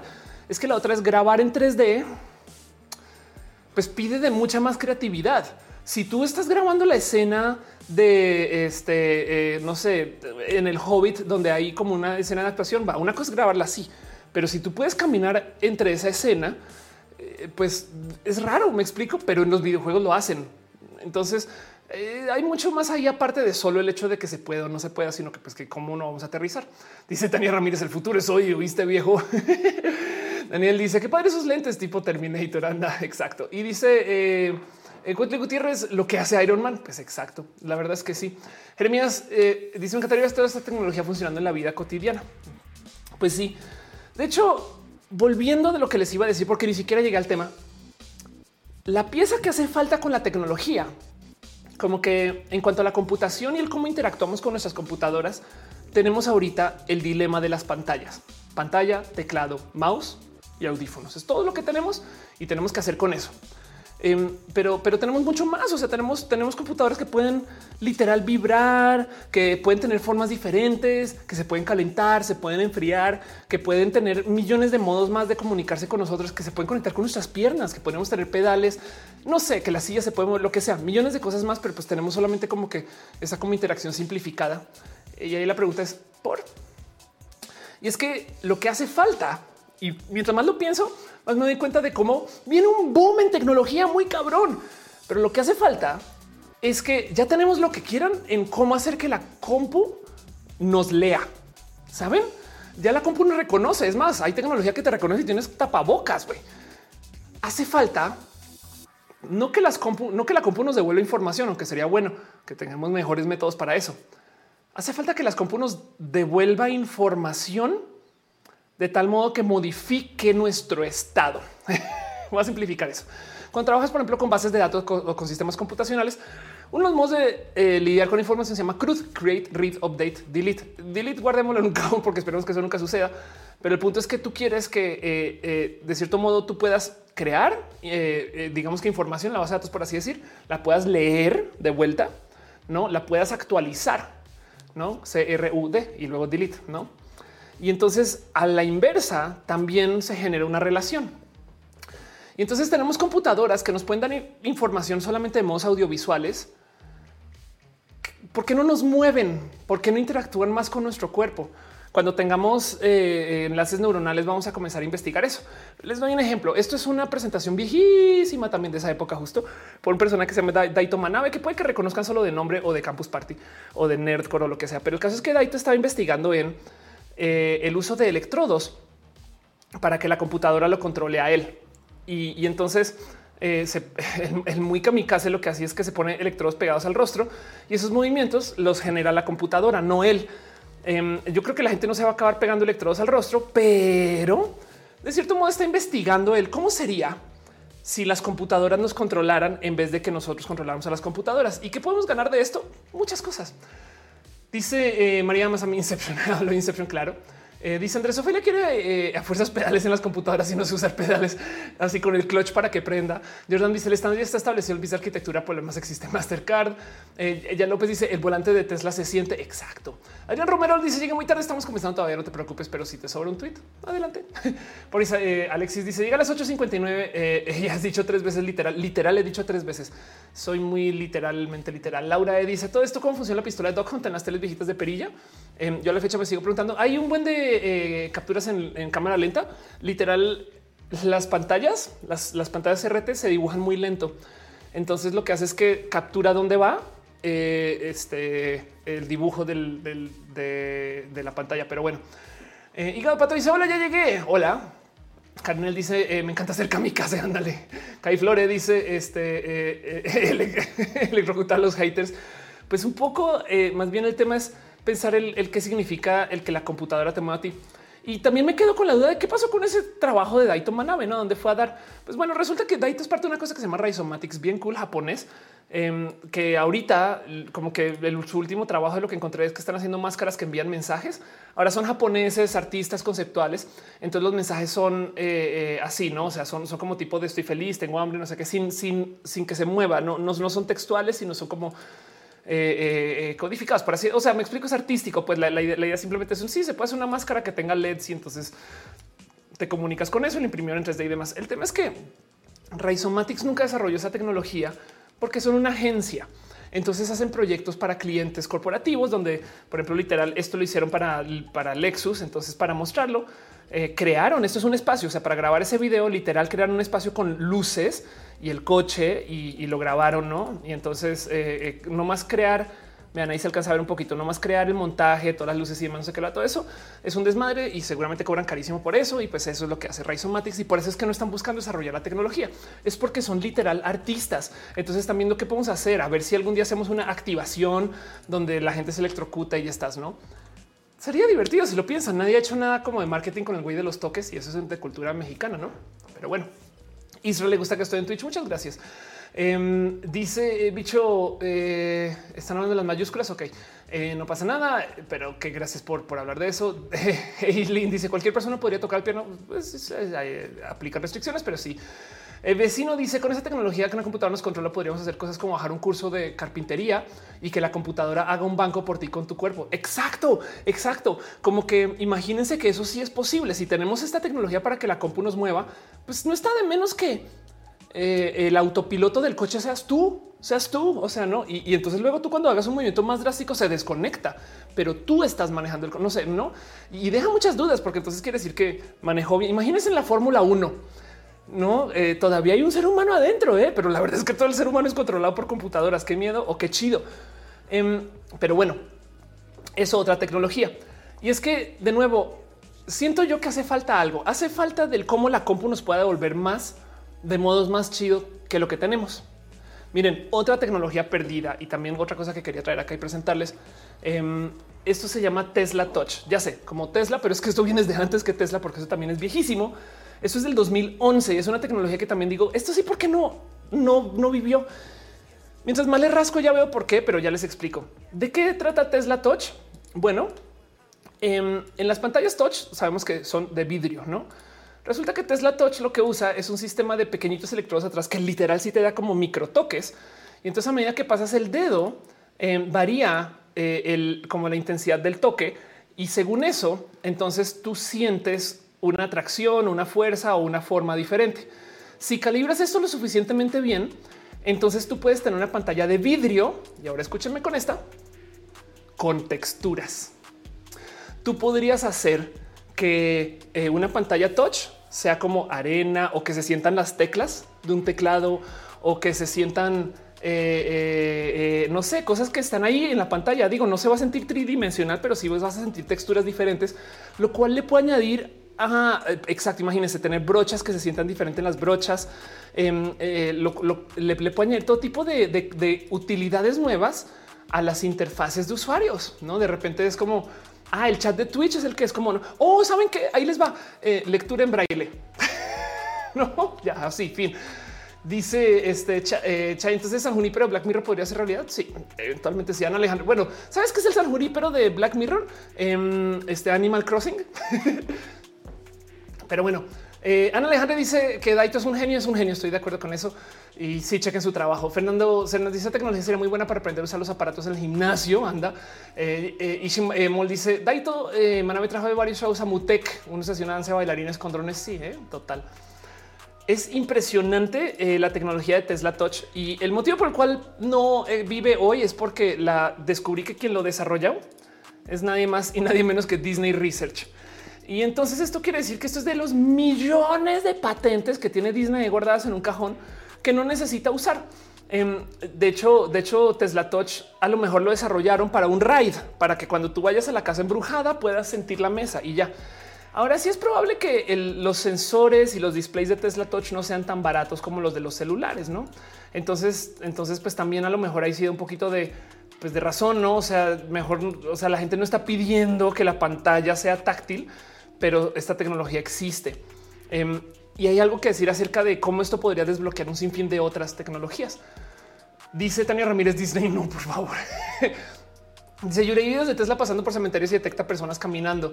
Eh, a los coches, ándale. Sí, pues eh, tiene sensores que son hasta, o sea, por calibrar. De hecho, el problema de los sensores con los coches Tesla es que todos vienen de una inteligencia artificial. Entonces toma datos estadísticos. Por eso de repente ve fantasmas, porque como que piensa, ah, claro, en estas, en este tipo de calles siempre hay gente y la pone ahí por si acaso, porque mejor eso a no ponerla. Pero bueno, eh, dice sería la base DualSense de Sony. A lo mejor usa tecnologías así. Marisela López dice que una compu te puede hipnotizar y te a comer lo que necesitas. Y pues, pues un poco la verdad es que sí te podría mover, no? No sé. Miren, hay otra cosa, por ejemplo, también parte del Disney Research, este que se llama esto EM Sense. Eh, y a todo este tiempo les estamos dando el escaletazo, pero bueno, el EM Sense eh, lo que hace es que eh, te, pones un brazalete. A ver si lo menciona acá. Esta, esta persona tiene un brazalete en la mano izquierda. Ahí lo ven. Aquí está. Y según el cómo siente este, no sus pulsaciones eléctricas, etc. y lo que esté haciendo, entonces la compu puede detectar qué está haciendo con sus manos. Entonces ahí, puso el, taladro a andar y, justo entre que siente la vibración del taladro y, está calibrado para eso, entonces eh, dice, ah, pues esto que tienes en la mano es un taladro. Lo cual quiere decir que con el uso de un brazalete, esta tecnología existe, tú podrías entonces identificar, ok, se está lavando los dientes, ¿no? Em, y te mide exactamente, esto es muy divertido. Suena, suena mamalonería, ¿no? Eh, ¿Cuántas veces se lavó, eh, no pasó el cepillo por la boca?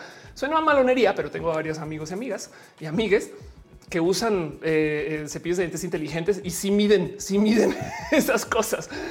Em, dice eh, este Jessica Antin, qué chistoso. Ok, no neces, dice Team Leyenda, dice la locomotora.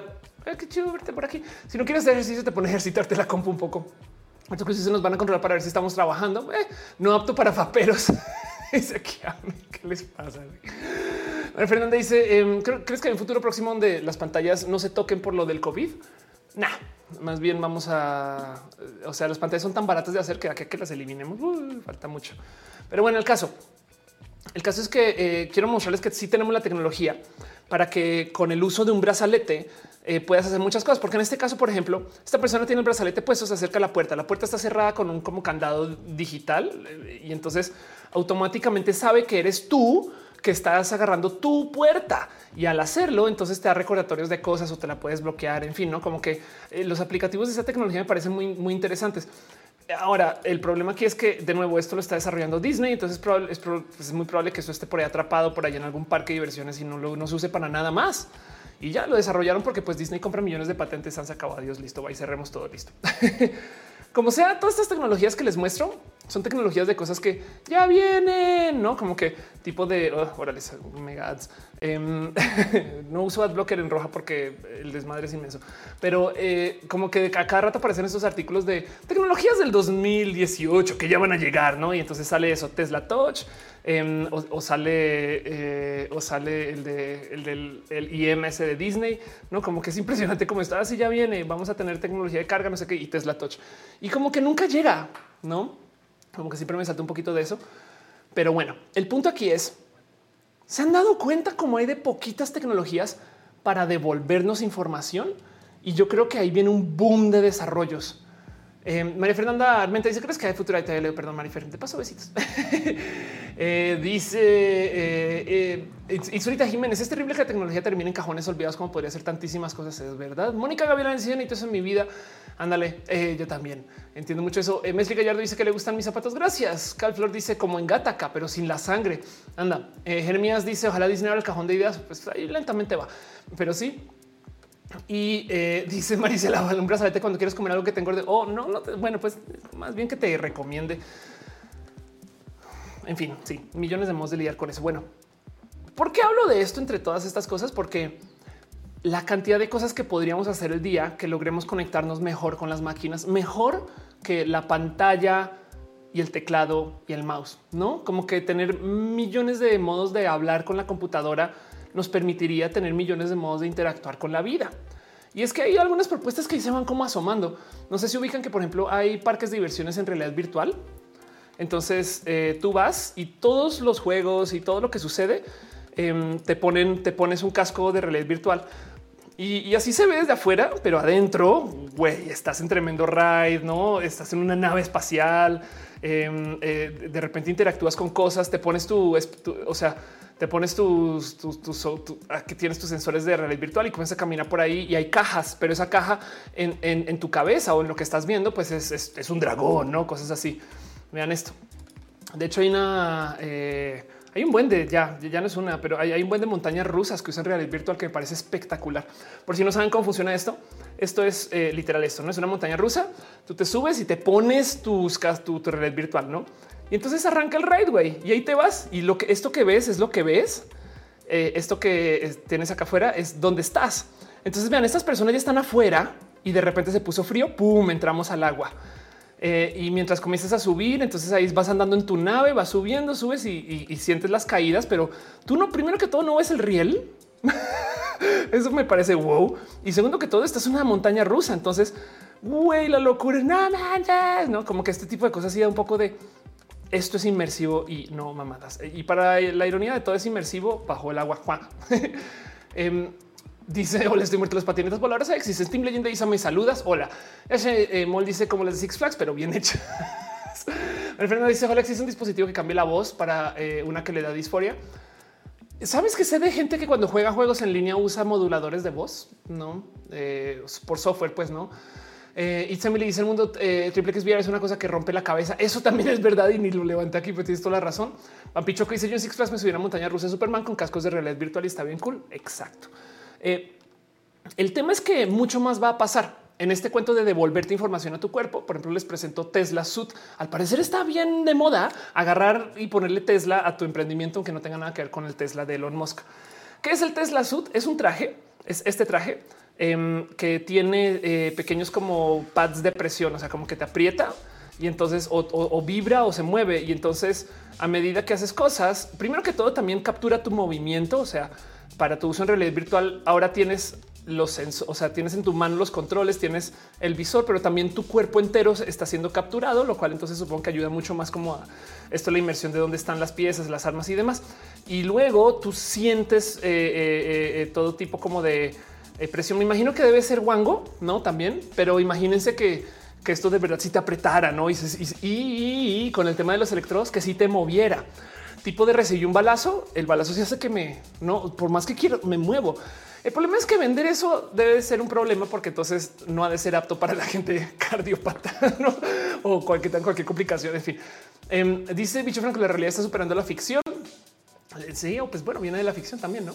Eh, Ramiro Flores ¿quién están creando hoy el hardware para realidad virtual? Todo el mundo. Eh, eh, Intel, por ejemplo, literal le un chip a esto, en fin. pero sí, todo lo que viene en el mundo del, PC gaming, sí. Dice Ana Mar, es el traje de Batman. Anda. Chris dice que aplica la piel sintética a las PCs para que tengan la capacidad de sentir. Eso también podría suceder exacto. Y dice hasta el gran la Rosa de Guadalupe va a robar este episodio para tener para asustar a la gente con cosas. muy posibles. Sí. Em, otra de las cosas que puede suceder, y de nuevo, el por qué hablo de esto es porque tenemos interacciones eh, con la computación que no estamos aprovechando o que vienen y van, van a cambiar. Una de las cosas que yo creo que definitivamente va a ser marcador generacional. A mí me pasa ya que a veces no me puedo desconectar del hecho de que mi compu es la compu, eh, es la PC pequeña. Me explico. O sea, como que luego a veces yo digo, pero ¿por qué hay como que filtros tan chidos para Instagram y en Windows no funcionan. Y es que después me cae el 20. Claro, es que está optimizado para el celular porque mi celular tiene un procesador de no mames y mi compu, literal, una de mis compus acá tiene menos RAM que mi celular. y como que todavía no lo procesó bien porque mayor, no como que en algún momento no dudo que habrá esta generación que ya piensa este cuento de cómo los celulares son las computadoras chidas y las compus son pues, la cosa viejita. ¿no? Eh, dice Yarel, oye, eh, YouTube no me avisó, pero ya estás aquí, no te preocupes. Liz Rico, la Rosa de Guadalupe, Black, el Black Mirror mexicano. Exacto. Oscar dice, tengo que conseguir uno de esos. Eh, María Fernanda, si supieras la cantidad de inventos y desarrollos tecnológicos que se hacen para el sexo, pues sí, es verdad. De hecho, hay un término para eso, teledildonics. Pero bueno, eh, Jay Rock dice yo, ya me lo creamos una Matrix real, anda. Y dice Maya Chan, fui a cenar y ya volví. Gracias por estar acá. Pero bueno, entonces Manuel García dice yo tengo menos RAM que mi celular. Exacto. Em, la otra cosa que yo veo que va a ser un como un marcador generacional es el qué va a pasar cuando nos salgamos de la pantalla cuadrada. Porque si de repente tenemos brazaletes y con esos brazaletes ya podemos tuitear, no sé, haciendo gestos, pero sin necesariamente ver la pantalla, o podemos abrir el coche, o podemos, saben, como que hacer actividades que requieren de una computadora, pero no tenemos que estar viendo la pantalla yo creo que va a haber gente que va a necesitar la pantalla y van a ser los de la vieja escuela, no como que van a decir, no, yo, yo todavía no puedo con esto de eh, eh, la red social de gente que tiene el brazalete. Me lo inventé, no? Dice este ya mi horno microondas tiene más RAM que mi laptop. Qué divertido. Um, dice llega un poco tarde, no te preocupes, estás acá. José Toscano dice ya la realidad virtual las calles en la casa. Eso también puede pasar si tenemos lentes y los lentes tienen realidad aumentada. Entonces, capaz si tú ves cosas que las otras personas no ven. Eh, pero bueno, lo digo porque volvamos al ejemplo de Photosynth. Tenemos un generador de realidad virtual que no más toma muchas fotos y entonces nos crea un espacio tridimensional que podemos navegar. Del otro lado, también podemos tener espacios tridimensionales reales que podemos navegar con computación. Yo, yo sí he estado en lugares donde la gente hace uso de esto. Esto, este se llama eh, Double Dos. Em, no es este el que yo, o sea, como que tipo una está en una oficina eh, en Estados Unidos, en Miami, y llegó una persona así. Y es raro, pero se puede. Y yo creo que esto en la pandemia se va a marcar más. El punto es, eh, tú podrías ir a tu oficina siendo este robotito. Y ya, hola, hey, qué pedo, sí, no, ven, qué, qué chingón y vas a la reunión y entonces eh, ahí estás, ahí vas tú. Y la verdad es que tú estás en tu casa usando un eh, casco de realidad virtual. No te puedes sentar en las sillas, afortunadamente, pero bueno. Em, entonces esto ya existe. Y, yo entonces me pregunto, por ejemplo, volvamos al concierto de, de Madonna en el 2019. Digamos que no puedes ir, capaz uno de esos dispositivos y puede ir por ti. Ahora, lo impresionante es esto. Antes yo decía todo lo que tienes que hacer es poner una cámara para que grabe las cosas, pero con Photosynth ya no tienes que poner una cámara. Si tú lograras tener un acuerdo con Instagram o con Twitter, tú podrías vender acceso tridimensional a los eventos en vivo. Entonces, y suena broma, pero por ejemplo, Twitter a veces en las marchas en Pride manda gente a que tome fotos para que quede documentado en Twitter. Me imagino que lo hacen un chingo de eventos. Entonces, bien que podrías ni siquiera tener la cámara, sino hacer como Batman y tener una red social donde la gente a gusto, como Flickr, como Instagram, como TikTok, lo que sea, comparta sus fotos y sus videos y según eso se cree una realidad virtual que tú puedes navegar desde la casa. Y eso me explota los sesos, como que siento que eso conectado con un traje que se mueve cuando pasan cosas, conectado con el tema de los electrodos, conectado con eh, eh, este modelaje 3D de las situaciones, se presta para que tengamos una forma muy cercana de un pre-holodeck, porque para rematar podríamos viajar a 1996 al concierto de Michael Jackson, renderizarlo en 3D y visitarlo. ¿No es eso impresionante? Y, esto es algo que como que siento que está como, o sea, esa tecnología fotosíntesis 2006, 2007. Luciana dice, ahora iremos, nos lleva al trabajo, me secuestraron y en güey corriendo así con el iPad, ¿no?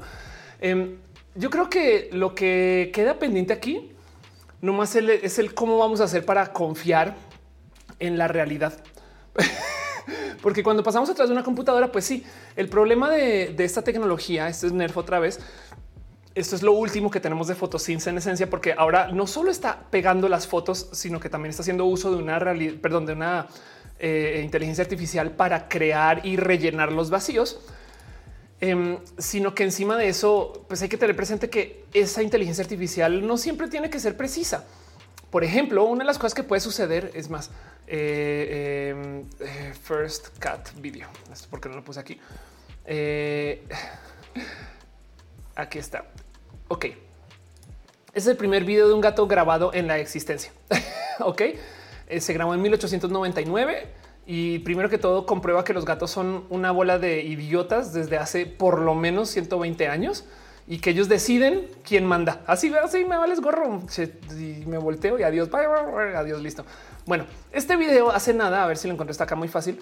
Eh, aquí está. Este video lo rehicieron eh, colorizado donde una inteligencia artificial lo colorizó y lo ajustó para que diera la velocidad correcta. Y de hecho lo, eh, subieron eh, en, resolución. Como todo, todo esto fue sin inteligencias artificiales que literal como que hace el ajuste para que se pueda recrear el video. Entonces, de nuevo, estamos viendo un video que se grabó en 1899, mejorado por una computadora. El problema es que la computadora tiene que saber cómo se ven los gatos y tiene que saber cómo se ven los seres humanos. Así que el primer dilema ético y moral de esta recreación es, por ejemplo, si el color de la piel de esta persona es, eh, está correcto. Y luego, porque sabemos que lo puede hacer la inteligencia artificial, si las facciones también, porque entonces eh, eh, este Japan Upscale, olvidar si lo encuentro rápido. Ese sí puede que no lo encuentre. No manches, aquí está. Ok. Em, este es un video eh, de eh, Japón en 1913 que también se restauró con esta misma tecnología. El tema es que el video original es tan borroso que, por ejemplo, este rostro literal la inteligencia artificial lo tuvo que recrear. Pero como no tiene datos ni fotos de gente de 1913, esa inteligencia artificial, entonces las facciones de esta persona son tantito más afines a los de alguien de hoy, lo cual entonces genera un problema donde el restaurar este tipo de, videos lo que hace es que moderniza un poquito los rostros de la gente. Y entonces ahí te deja muchas dudas de entonces de qué es la realidad. Estaban preguntando por el audio. Si quieren, vayan y, denle, escúchenlo con audio, pero ahí está. Pero sí, el audio también es completamente inventado. Perdón, Aline, eh, deja un abrazo financiero con todo y meme con un Dogecoin. Muchas gracias de verdad. Amor para ti. Eh, ya lo yo no, no había visto. Dice la pandemia ha obligado a que la tecnología forme parte de nuestro día a día. Soy maestra, estaría chingón dar clases en una aula de realidad virtual. Exacto. Imagínate tu poder sentirte como si la gente estuviera ahí. A mí me encantaría hacer eso con Roja, ¿no? Que nos que podamos como tener esta como conversación como si estuviéramos en el mismo lugar, em, pero que se sienta así, ¿no? Perdón, Michelle, Ángela, eh, Catalán Guerrero también dejó abrazos financieros. Gracias. Y Lena Aguirre también, de verdad, gracias por sus amores, su cariño. Danker se suscribió con Prime Piñas para ti, para ustedes. Y Dalia Zuleta también deja stars. Son lo máximo. Muchas gracias por su amor. Muchas gracias por su apoyo, su cariño este y demás. Y, también Aline deja también un abrazo financiero. Gracias de verdad, Aline. Dice linda noche. Yo también te quiero. Em, dice José Toscano, los sesgos de las inteligencias artificiales podría superar si se creó inteligencia artificial para trabajar esos estereotipos. Puede que sí.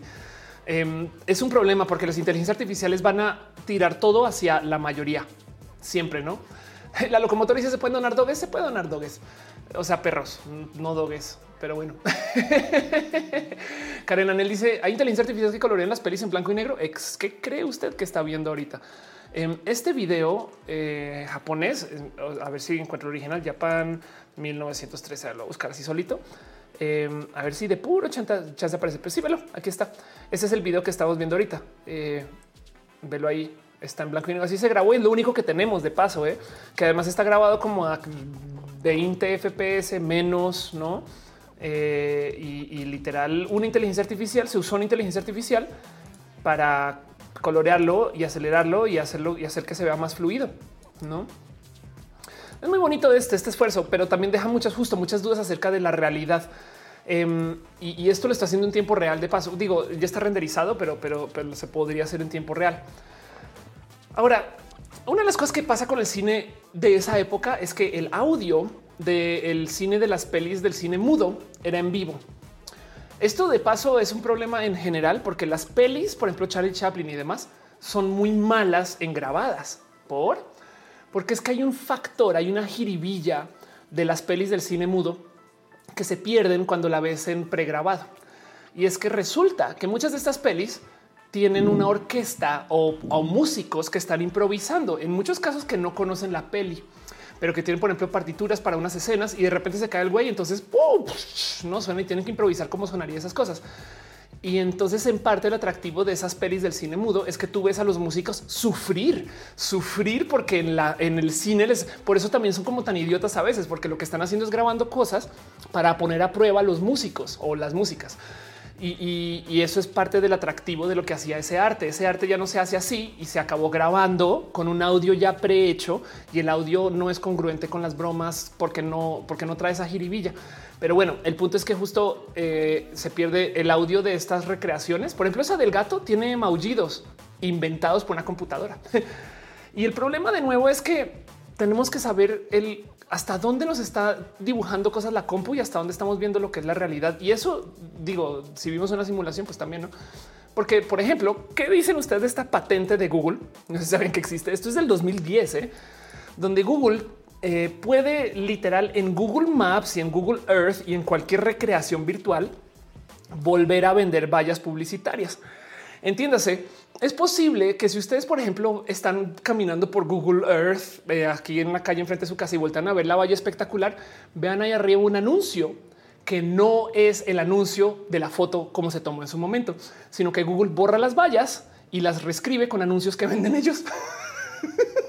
Saben, es como de eh, es raro eso, güey. Como que eh, es como si tú fueras al cine y automáticamente los trailers estén hechos para ti a la medida según tus gustos y, en otro cine otra cosa. No sé, es raro, ¿no? Como que un poquito que entonces qué pasó. Entonces, y también, pues, cuál es la realidad en ese sentido? Es verdad que la realidad, no? Garra dice eh, lo que nadie sabía es que este stream es blanco y negro y está recolorizado. Exacto. Y toda, todo el fondo es green screen. ¿eh? O sea, este fondo no existe. De hecho, yo estoy en Los Ángeles em, y esto es un espacio aéreo. Por eso a veces me muevo un poquito. Pero bueno, eh, dice eh, Darwinismo, sería súper cool ver que hiciera lo contrario, o sea, que los videos de la actualidad se volvieran a grabar en blanco y negro y súper mal grabado. Pues eso es todo lo que pasa con Instagram, ¿no? Que tenemos las mejores cámaras del mundo y las pasamos por filtros para que se vean viejas, ¿no? Pero bueno, em, dice eh, David Lab que recupera fotos viejas hace lo mismo. Sí, exacto. De hecho, si les interesa, si tienen fotos viejas de verdad buenas, hay subreddits para recuperarlas, donde hay gente que se toma el tiempo de retocarlas, no? O sea, como que por el bien de hacer el, o sea, de recuperar fotos viejas. Dice Fausto Ceturino, no pasó algo así en Rusia en realidad aumentada, pues una bandera LGBT en un estadio. Ándale. Eric González dice: Mi la verdad sería inteligencia artificial, eh, un arquitecto.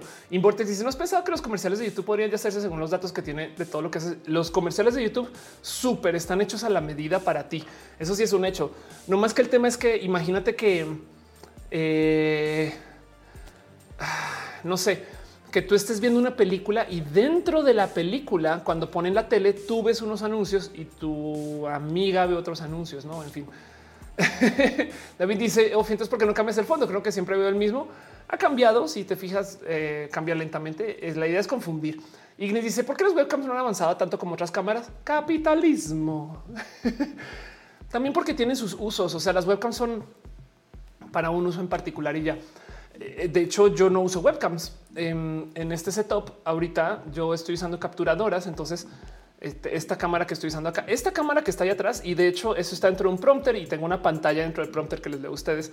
Y, la otra compu la capturo con una captura HDMI, pero bueno, eh, sabes como que también el mercado de las cámaras existe. Pero bueno, cierro todo este tema. Llevo hablando una hora 52 minutos de esto para dejarles el pensar que si las inteligencias artificiales van a dibujar nuestras fotos y nuestro video, entonces tenemos que considerar que la fotografía del futuro va a ser creaciones de inteligencias artificiales puestas encima de capturas de video. Y, no digo capturas de foto porque la gente ya va a dejar de tomar fotos, sino va a pasar esto que pasa con eh, eh, el live foto. O sea, tú vas y grabas pequeños videos y te dejas seleccionar dentro del video cuál es el marco que más te gusta. De mí, si es cierto el comercial de YouTube del gato gritando, no sé cuál hablas, pero me acuerdo, me acabo de acordar de Tribago. Eh, bien que le puedes decir, creo que abajo a la derecha hay como una i o algo así y le dices, ya no me muestras esto y no te muestra eso. Laura Boada dice piñas digitales. Exacto, piñas digitales.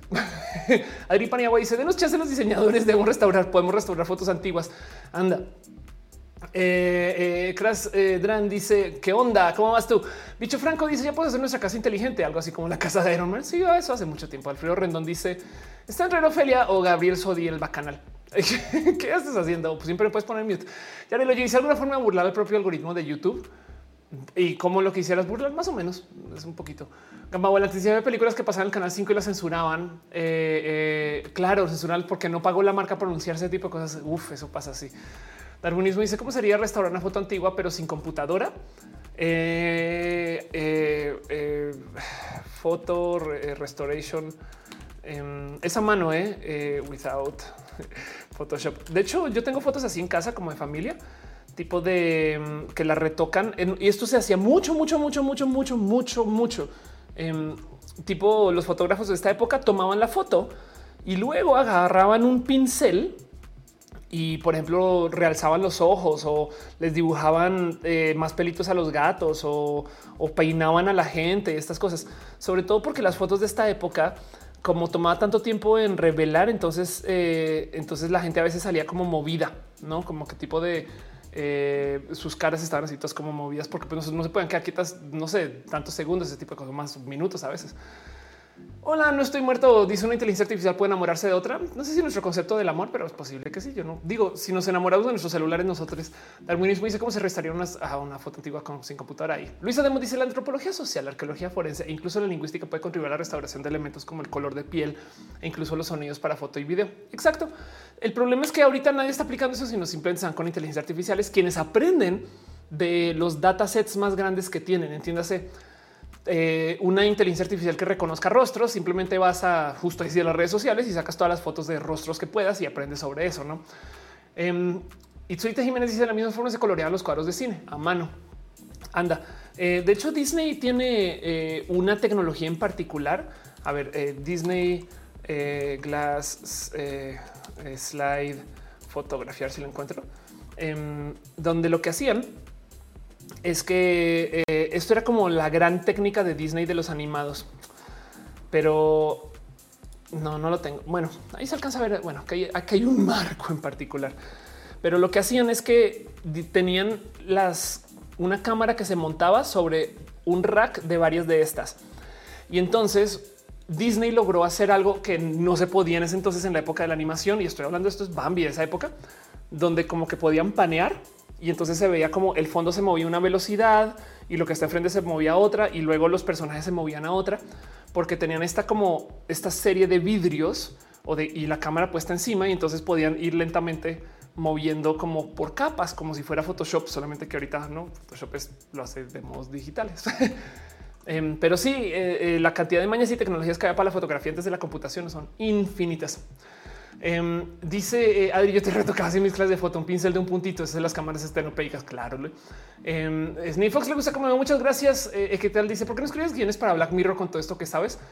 Yo creo que prefiero hablar acerca de eh, el anti Black Mirror. Me gusta pensar que yo no es que me, choca Black Mirror que nos muestra esto desde el miedo. Es, es al revés. Es que chido, güey, qué chido que tenemos el cómo generar un mapa virtual de todo. O sea, es pensar que Imagínense nomás agarrar todas sus selfies de cuando vivían en otro departamento y sobre eso reconstruir el departamento en 3D y volverlo a visitar. o, ya, ya en casos más extremos, para la gente que se crió con selfies, agarrar todas sus fotos de Chiqui y reconstruir su casa de Chiqui. No, no sé, cosas así por dar una idea. Em, me parece bien chido. Pilar dice busca las proporciones en las animaciones de Disney. Anda. Eh, eh, Adri dice una cajita que tiene un hoyito se exponía por minutos. La gente se mueve, obvio, por eso sale movida. Claro. Sam dice como las películas eh, de los miles que se, tinturaban a mano. Total. Ah, Bicho Franco dice las inteligencias artificiales son poco a poco, poco a poco están aprendiendo más en cualquier tipo de uso. Sí, es verdad. Aquí a mí dice entonces, ¿qué me asegura que no eres un producto, un algoritmo? Pues volviendo a con lo que comenzó el show, no sé si María siga en el chat pero que no se les olvide que hay influencers que nadie sabe si son hechos por alguien o por sí mismos con la computadora. Pero bueno, Karen dice todo eso se podía con las fotos porque los del INE no, porque no, nos hacen un favorcito los del INE. Eso es verdad. ¿eh? eh Nick, el mutante, dice el efecto parallax. Eh, Yashimol dice deberías escribir un libro de ciencia ficción que no sea de miedo. Sí, no es mala idea, solo decirlo así. Karen Anel dice si todo eso se podía con las fotos por ahí, porque los del INE nos hacen favoritos, pero ya lo había leído. En fin, entonces cierro este tema y, no más voy a volver a dejarles acá con lo que arranqué, porque es una tecnología que me sorprende que no se hable más, que no se presente más y que me da un poco de esto es re importante. Esto está bien cool y ojalá y, lo que se hace con Google tome vuelo, porque piensen ustedes en la cantidad de cosas que se pueden hacer con esto y que esto existe desde hace ya 14 años, no? Lo cual entonces deja la duda de dónde lo estarán usando capaz hay productos de, no sé, tecnología de seguridad que toman fotos y recrean así un modelo en 3D de dónde están, no sé, puertas, accesos, ventanas. Saben como que esto me apasiona un chingo. Ahí se puede ver todo esto. Todo esto son todos los puntos blancos son donde colindan las fotos y, y pensar que esto era antes de la era de la inteligencia artificial me da un poquito de bonito porque ahora imaginemos ir a visitar momentos históricos, no? Em, ¿Qué es? ¿Qué momentos de la historia tienen muchas, muchas fotos? Ustedes nómbrelo. Eh, tomas presidenciales eh, o qué tal. Eh, quizás Segunda Guerra Mundial ya es muy atrás, pero debe haber conflictos armados donde hay muchas fotos. Y ahorita en la era de, o sea, no es 9-11, no ese tipo de cosas. Y en últimas, y en últimas, a lo mejor me da bonito porque, pues, para cerrar, capaz esto se puede hacer algún día, el poder ir tú y visitar momentos que ya existían en una realidad virtual y luego decir listo, chingón, adiós, bye. Y ya me voy. Pero bueno, cierro tema, leo sus comentarios, cómo se sienten ustedes con esto. Ya vamos hablando casi dos horas para que vean. Dice José Toscano, la caída de Edgar. ¿Cuántas fotos habrá de eso? Darwinismo dice, parece las simulaciones que hicieron en la película de Resident Evil. Ándale. El asesinato de Kennedy, claro, Olimpiadas, eh, Marisela dice que presume sus aprendizajes. Qué chido. Será como viajar al pasado. Claro. Eh, Rodrigo le gusta roja en vivo. Muchas gracias. Eh, Apolonio dice: Me tomó un mes conseguir una cita en el SAT. Todos los días checaba cada hora la disponibilidad de citas. Y a mí también yo llevaba desde diciembre. En fin, dice el hígado, como diría Denis, dijo Star Trek. Dice hay un documental de la Segunda Guerra Mundial que está colorizado digitalmente. Es muy bueno, lo recomiendo y es muy reciente. Em, de hecho, ese documental le pueden dar seguimiento con uno que creo que es de CNN, que es de la Guerra Fría, que continúa la historia. O sea, pueden ustedes comenzar. Y de hecho, ahora ya hay unos de la Primera Guerra Mundial. Entonces, ustedes pueden ver de la Primera Guerra Mundial hasta toda la Guerra Fría en un largo documental para Melatonia, por si todavía siguen en encierro en su casa y les dejo la tarea. Adrián dice usar una realidad virtual para recorrer las calles de Google Maps. Eso no es mala idea y ya se puede hacer, pero sí. Eh, Seme Márquez dice: eh, Dejo un abrazo. Haces que me explote la cabeza. Muchas gracias. Eh, de paso, ahorita, si quieren de verdad eh, ir a pasear, aunque tiene un costo, eh, les recomiendo el simulador de vuelo de Microsoft del 2020. Ahí donde lo ven, el simulador de vuelo del 2020 es violentamente bueno. Entonces, primero que todo, es muy bonito de sus gráficas. Es espectacular de, cómo se maneja y la cantidad de cosas que tiene, pero además para rematar, eh, hace uso, este demo no está tan bueno, pero hace uso de mapas reales en tiempo real de ciudades em, y de aquí está mejor y de clima. De hecho, entonces este literal sí toma, no es de Google Maps porque es de Microsoft, pero sí toma información satelital para las nubes eh, y sí toma información real de cómo son los edificios. Etc. Y claro que pueden ir a visitar su casa y estará medianamente bien modelada y la pueden proponer. Si quieren, ustedes pueden completar su casa Em, para que la puedan ver por si quieren ir a volar encima de ella, estas cosas. Pero, pero las ciudades están bien completas, sobre todo, sobre todo las, las, ciudades grandotas eh, están, están un detalle. O sea, el detalle es bastantes veces mejor que eh, el detalle de aquí está el detalle de, Google Maps. Pero bueno, digo, también lo pueden pues, si quieren aprender a volar, por si les interesa. Pero bueno, esto es como el mejor como eh, espacio de, virtualidad de, ciudades y arquitectura y demás que hay ahorita. Pero bueno, en fin. muchas gracias. Cierro el tema, leo sus comentarios y nos vamos con cosas que pasaron en la semana. Pero bueno, la locomotora dice: Me recuerda los proyectos de construir toda la tierra en Minecraft. De hecho, ya existe, pero sí. Eh, Camilo dice: Yo cuando volé a mí, es lo primero que hace una, no es como de ah, no manches, desde aquí veo mi casa. Alia dice sobrevolar mi casita. Eh, tú el pop dice considero que el miedo a las inteligencias artificiales por hecho ser reemplazadas por una máquina y los otros temas como el desempleo. Eh, sí, pero sabes qué? Ok, vamos a hablemos de esto. Eh, les voy a mostrar. No sé, evidentemente saben que toda todo lo que sucede en Wall Street es automatizado, no? Espero que eso lo tengan presente eh, porque les voy a mostrar cómo se veía. Eh, eh, a ver, porque no te encuentro ahora. Aquí está. Ok, perfecto. Ok, perdón, es que está buscando mi historia de YouTube. Estos son, este es material que se levantó para un documental en los ochentas y así funcionaba Wall Street en ese entonces. Esto era eh, el cómo, ah, ya vi, perdón. Esto era el cómo estas personas en ese entonces negociaban, etc. Y aquí tienen estos güeyes ahí en el teléfono. Entonces que te vendo este, compras aquello, no sé qué, Lola. Hoy en día, ninguna, pero ninguna de estas personas tiene estos trabajos. Todos, es, toda esa gente que está ahí, todos esos trabajos se perdieron. Todo esto ya no existe porque ahora creo que el primer comentario por acá es que este güey está por acá este, eh, pidiendo una pizza y por acá pidiendo este, el postre, ¿no? Pero el punto es que em, todo eso, todo eso ahora es Robin Hood, ¿saben? y nos parece lo más normal del mundo que tengamos apps para comprar acciones cuando antes alguien tenía que ir y comprarle y vender la mano. No, eso es por dar un ejemplo. Hay un sinfín de cosas que ya normalizamos. Entonces yo creo que, o sea, sí, sí es verdad que mucha gente va a tener que reeducarse, cambiar y, desafortunadamente eso es capitalista y es discriminatorio. Entonces hay gente que no, no tiene movilidad y eso es muy triste. Pero del otro lado, la verdad es que llevamos 100 años hablando de cómo la tecnología nos va a reemplazar y acá seguimos. dice Karen, ese hombre no tiene necesidad de pedir por teléfono.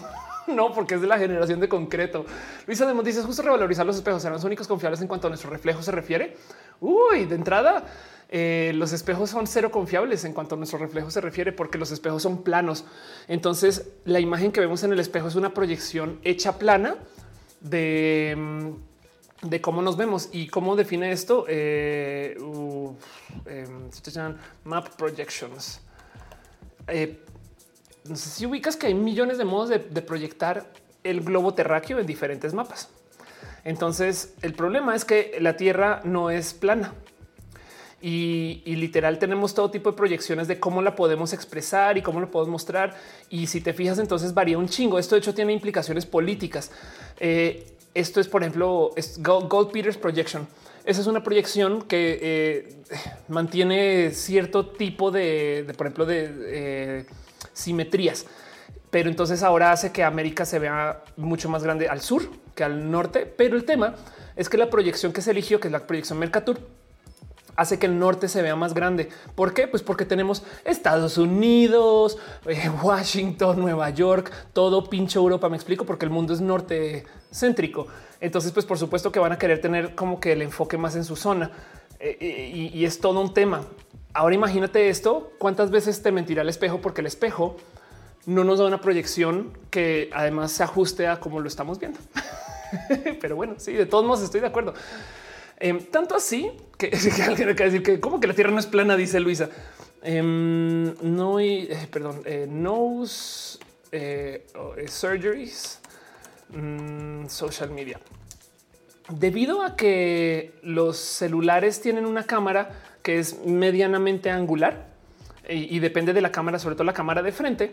Entonces estamos pasando por un boom de cirugías de nariz porque resulta que aquí está, porque resulta que la gente está pidiendo cirugías para que tú te veas bien en los selfies. Me explico. O sea, la nariz no se ve bien en vida real, pero en la selfie se ve muy bien. Y hay mucha gente que está buscando ese tipo de, trabajo plástico y, pues les funciona porque su vida, sabes, una inversión se puede. Pero entonces la pregunta es cuál es la realidad. lo que se ve en las selfies, lo, cómo te sientes tú, cómo te ves contra el espejo o cómo te ve la gente, en fin. Pero bueno, el caso, todo eso porque justo quiero atar con esto de las tecnologías de, de cómo si vamos a tener modos de virtualizar la realidad tan rápido, entonces, ¿qué es la realidad? No? La locomotora dice el tren de TikTok que te es muy diferente de cerca que de lejos. Anda, exacto. Eh, Jessica dice: entiendo perfectamente esas operaciones plásticas. Anda, eh, cámara, eh, focal length. Este vamos a ver si lo puedo encontrar acá. Es que hay, una serie de, imágenes bonitas eh, donde muestra, por ejemplo, cómo tu rostro se ve muy diferente según aquí está. Ve esto. Entonces, por eso es que los fotógrafos son chidos. Esto es, la misma cámara con lentes diferentes. Enfocada acá es un lente de 150 milímetros, un lente de 24 milímetros y ve cómo el rostro, ve cómo se ven dos rostros diferentes. O sea, en esencia, tu celular sí, de, o sea, que entonces, ¿cuál es la verdad? no, aquí está. Esta también me parece muy bonita de ver. Vamos a ver esto en grande, pues no como que no agranda mucho más, pero bueno, nomás apreciemos justo como depende del lente y cómo lo uses, te vas a ver diferente. Y esto, esto puede tener efectos rudos con esto de la autoestima, no como que también da un poco de ay, soy muy fotogénica, pero pues es que depende del lente que estés usando. Yo hago uso de algunas de estas cosas en roja, por ejemplo.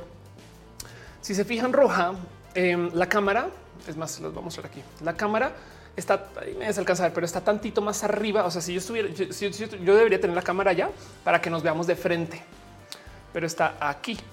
Y entonces ese ángulo que se llama contrapicada, yo lo uso porque primero que todo son muy alta y normalmente no me veo así.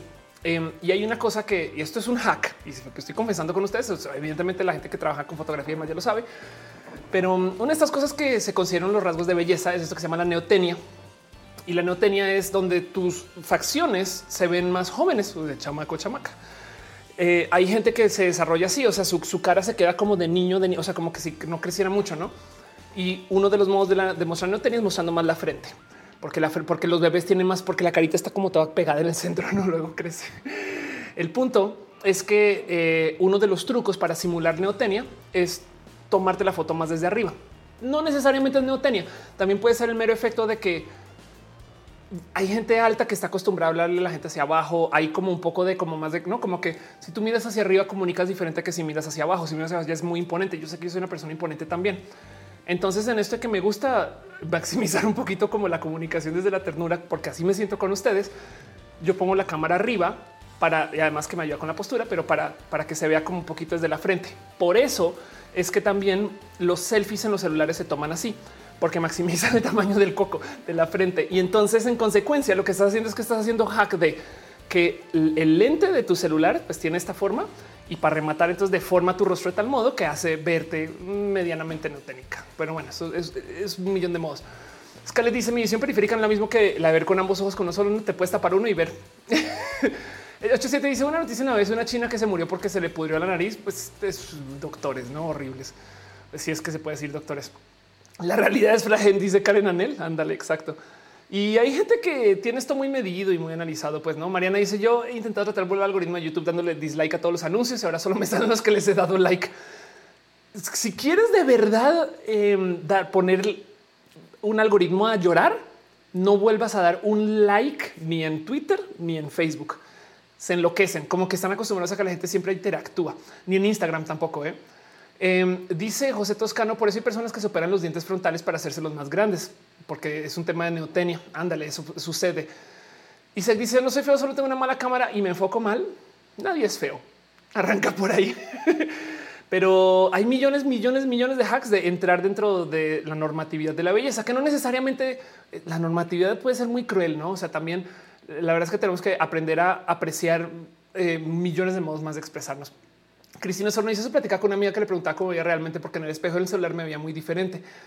Es tantito más real lo que ves en el espejo, porque el celular te, además, los celulares de hoy, por ejemplo, los de Apple, no puedes apagar del total los filtros de belleza. Apple Beauty Filter. Un modo de burlar esto es tápense la cara. no, eh, los teléfonos de hoy, todos, todos, todos, todos eh, aplican filtros que te suavizan la piel. ¿Por qué? Porque si tú haces eso, vean, si tú, si tú haces eso como pues no a la hora de manufacturar el teléfono, entonces la gente va a decir, ah, ya sé que me vea muy bien, pero ya ni siquiera es la cámara, sino literal es el software. Es toma la, o sea, es la misma foto. Em, este, este aquí a la derecha es un Note 9 y, nada, pues el filtro ahí está. Entonces el celular siempre nos va a mentir, pero nos va a querer embellecer. Entonces, si, si eso te gusta, eso te gusta, pues digo, embellecer dentro de la normatividad justo. Em, dice eh, Adelita, eh, yo me veo, no te ves así de qué hablas. Garra dice: Yo a propósito me tomo fotos malas para reírme. Qué chido. Nadie es feo, solo exótico o diverso, diversa. Yo estoy de acuerdo con eso. Yahi Rock dice: Cierto, hace rato que no le doy like a cosas y no tengo tanta publicidad, pero YouTube me enseña lo mismo. Pues sí. Eh, Fabián Ramos dice: En algún lugar leí que las mujeres eh, le toman las fotos de arriba, a los hombres desde abajo por temas de dominación cultural un poco. Y, entonces, pero digo, mujeres estereotípicamente hablando, hombres no, como que también varía tanto porque dentro del espectro de que es una mujer y que es un hombre, no. A la me gusta cómo se ve en el espejo, eso las, pero las fotos no me gustan. Sí, hay, em, hay, hay, tantos modos de, de, modificarnos. Les voy a mostrar una foto que me tomó un fotógrafo muy bueno, a ver si lo encuentro rápido, que, que todavía me da un poquito de shock verla y no la he publicado en redes porque me da como es como me veo y no me reconozco, saben como que si me da, no, es disforia, em, pero si me da un poquito de eh, no, no, no, no, no, no sé qué pensar de estas fotos. O sea, em, eh, es un es fotógrafo que se llama Juan Retalac, lo quiero mucho, la verdad y, él es el que tomó la foto que se usó para la portada de mm, eh, la revista, esta revista en, Colombia, ¿no? Esa foto la quiero mucho. Eh, también fotos que ustedes pueden que hayan visto en Instagram o no. Eh, aquí estoy yo tocando el bajo. Esta foto la amo con todo mi corazón porque estoy acá bien llameando y está desconectado el bajo, que es un clásico. Es un clásico de la gente en la música. Em, pero es la foto que me causa ruido, pero ruido ruidísimo. Bueno, primero que todo veamos esta foto que también está modificada. Pues Em, entonces eh, es una foto que quiero mucho también, pero ya, ya entonces Juan me modificó mi rostro, no? Y, algo, algo como que vio en mí para ponerme así. Bueno, no pasa nada. Pero esta se los juro que yo la veo y digo, güey, no soy yo. Esta foto no es Ofelia. Saben como que me da un poquito de, de, de, qué está pasando aquí. Y él insiste que no es retocada de, o sea, como que tipo es como de selección de lentes, de cómo está armada y me da un poco de, Ajá. Yuri Maldonado dice que aplícale que tiene un buen lejos. Em, entonces, yo esta foto, por ejemplo, la veo y no me reconozco. O sea, sí me da un poco de no, no soy yo. o sea, digo. Pero bueno, em, y, entonces de nuevo, eso todo viene de cómo están montadas o cómo o cómo o cómo se seleccionan. Y, eso es, ese es el ojo del él o la fotógrafa. No es impresionante como que eh, todo eso pues, salió de la misma sesión de fotos. Pero bueno, eh, Lico Signo dice, según AdSense, dice que estoy en una relación. o que quién sabe que aprendió. Em, la verdad dice Adelita, dice no eres más bonita sin edición ayuditas. La verdad es que yo le doy la bienvenida a todo. Yo, yo prefiero que nos enorgullezcamos de, de modificar todo y de saben como que entrémosle un poquito más al drag de de poder usar 16 filtros y que no importe como que el, tenerle también como adulación a lo natural. no sé, sería chido tener orejas permanentes, en fin. Pero el punto es que eh, si, me da raro de, o sea, no me, no me reconozco, me explico, no? Eh, pero bueno, eh, dice em, no muestras tu calidez en esa foto. Anda y Pato dice: Creo que solamente una fotografía, una fotógrafa me tomaría una foto que me guste. Las que yo me hago, nomás no le encuentro algo bonito. Te lo juro que yo sí de todos modos. Ophelia Rose. Eh, Gerundia dice solo paso a dejar mi saludito. Muchas gracias. Aquí me dice es como dominante en esa foto. ¿eh? Podrías esclavizar un poco. Sí, esa es otra. ¿eh? También puede ser que la foto se toma como es de más abajo, em, pero bueno, eh, dice eh, es una modelo rusa, es una clona, es posible. Dimensiones económicas del desarrollo, una economía del servicio del bien común. Eh, J. Solrek dice el peor es que eh, eh, luego no nos encuentra cuando se llegan a desaparecer. Sí, Cristina eh, Almania dice: Yo tengo una teoría. Las fotos reflejan lo que el fotógrafo ve en ti. Sí, de acuerdo. Yo estoy totalmente de acuerdo con eso. De hecho, por eso me gusta mucho em, darle mucho lugar al fotógrafo, la fotógrafa o el fotógrafo, porque es parte de no. O sea, no es una foto de ti, es una foto en conjunto, por supuesto. Pero, pero depende de no se es modelo rusa y dice lo que me gusta las selfies, aunque se ven diferentes a las personas, en realidad habla mucho de cómo cada quien se ve. Sí, eh, no más por porque esto me sucedió cuando yo comencé mi transición. Yo no me reconocí por muchos años. Eso es un hecho. Yo, yo no sabía bien cómo me veía y entonces me lo, yo confiaba mucho en la gente. En ahí te ves bien, aquí no te ves bien y ya. Jimmy Malona dice en persona, nadie me dice que pero es con mi hermana en foto. Siempre me dicen, pensé que era Verónica. Wow, la foto en primer lote de clonas. dice Alia, esa podría ser Jessica Anderson. Es muy posible. Sí. Bueno, en fin, cierro este tema. Vámonos con lo próximo. Les dejo a ustedes ahí el pensar acerca de qué puede suceder en el futuro y cómo va a ser la tecnología del futuro, porque yo preveo una tecnología sin pantallas. Yo quizás a lo mejor podremos tener una CPU guardada, que es un celular, pero a lo mejor eh, vía brazaletes, vía varios dispositivos, eh, las compus nos pueden hablar de modo. Saben como que a veces pienso, ¿por qué tengo que sacar el celular para ver el mapa? y no nomás que me vibre ¿no? y me diga vas bien o vas mal. Me explico, no sé, em, eh, o que me igual y que me diga cosas a los audífonos, como que a veces pienso, pues estoy cansada de ver pantallas. E, este chiste lo cuento cada tres rojas, pero siempre he dicho, siempre he dicho literalmente y siempre he dicho mis muletillas de hoy. Pero siempre traigo puesto el cómo algún día van a llegar los aliens y nos van a ver y van a decir, güey, solamente ven rectángulos que brillan todo el día. y eso es lo que hacen los humanos y las humanas. Pero bueno, los implantes NFC puede ser. Ayrton Jiménez dice alguna forma de saber cómo me perciben los demás. No, desafortunadamente no, pero pues te voy a decir algo muy bien. Jessica dice: No tuve una plática con Gama Volantis de unas fotos de año nuevo que eh, no me gustan por el ángulo. Eh, Lomito dice: ¿Por qué hay usuarios eh, que tienen una llavecita? Eh, porque son mods, o sea, tienen más poder. Aquí me dice: Yo quiero que salgamos de las pantallas cuadradas porque significaría una inclusión para las personas ciegas y sordas. Eso es verdad pantallas triangulares. Exacto, y que se ensamblan ¿no? y se vuelven cuadrados después. Leonardo Diracone dice: eh, Me que ir por saluditos.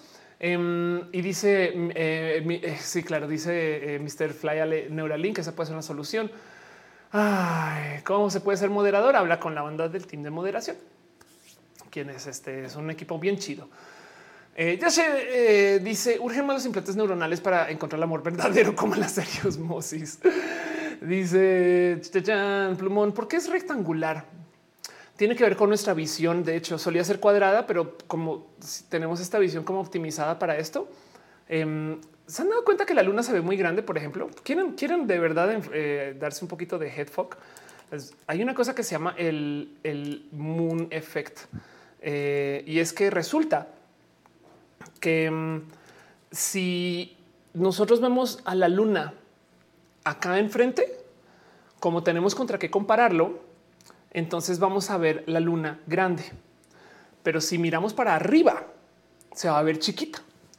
Y entonces hay gente que de verdad sí se cree más el cuento de cómo es que la luna cambia, la luna es de queso, todo eso.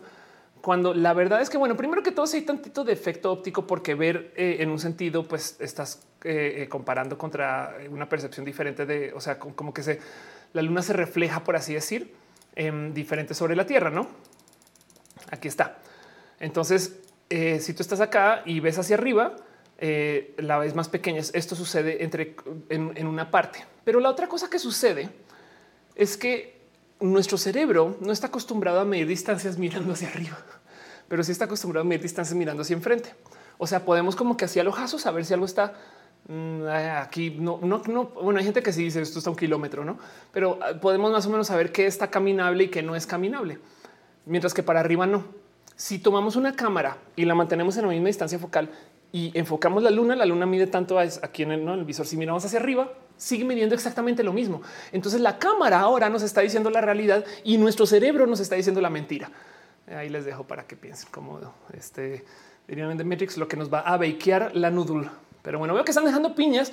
Em, muchas gracias por su amor y su cariño y su amor eh, financiero. Eh, eh, wow. perdón, deja un abrazo. Cabellece dice: Si pudieras imprimir y diseñar tu cuerpo a tu gusto como en carbón alterado, ¿cómo sería tu cuerpo? Superpoderes incluidos. Yo soy trans, entonces la ley me obliga a querer y desear tener un cuerpo de shapeshifter. Eso es hasta meme. Javier Cruz también deja stars. Muchas gracias. Muchas gracias de verdad por su amor. es una de esas cosas que son clásico chiste. ¿Cómo sabes que alguien es trans? Su poder mutante favorito es poder cambiar su cuerpo. Pero bueno, en fin, vámonos a lo próximo. Leo sus comentarios de todos modos. Vieron cómo maté la música hace mucho tiempo porque ya está pensando en la próxima sección. Estas cosas no pasa nada. Hablemos de las cosas que pasan la semana. Llevo hablando ya dos horas 21 minutos. Espero que nos estén divirtiendo tanto como yo.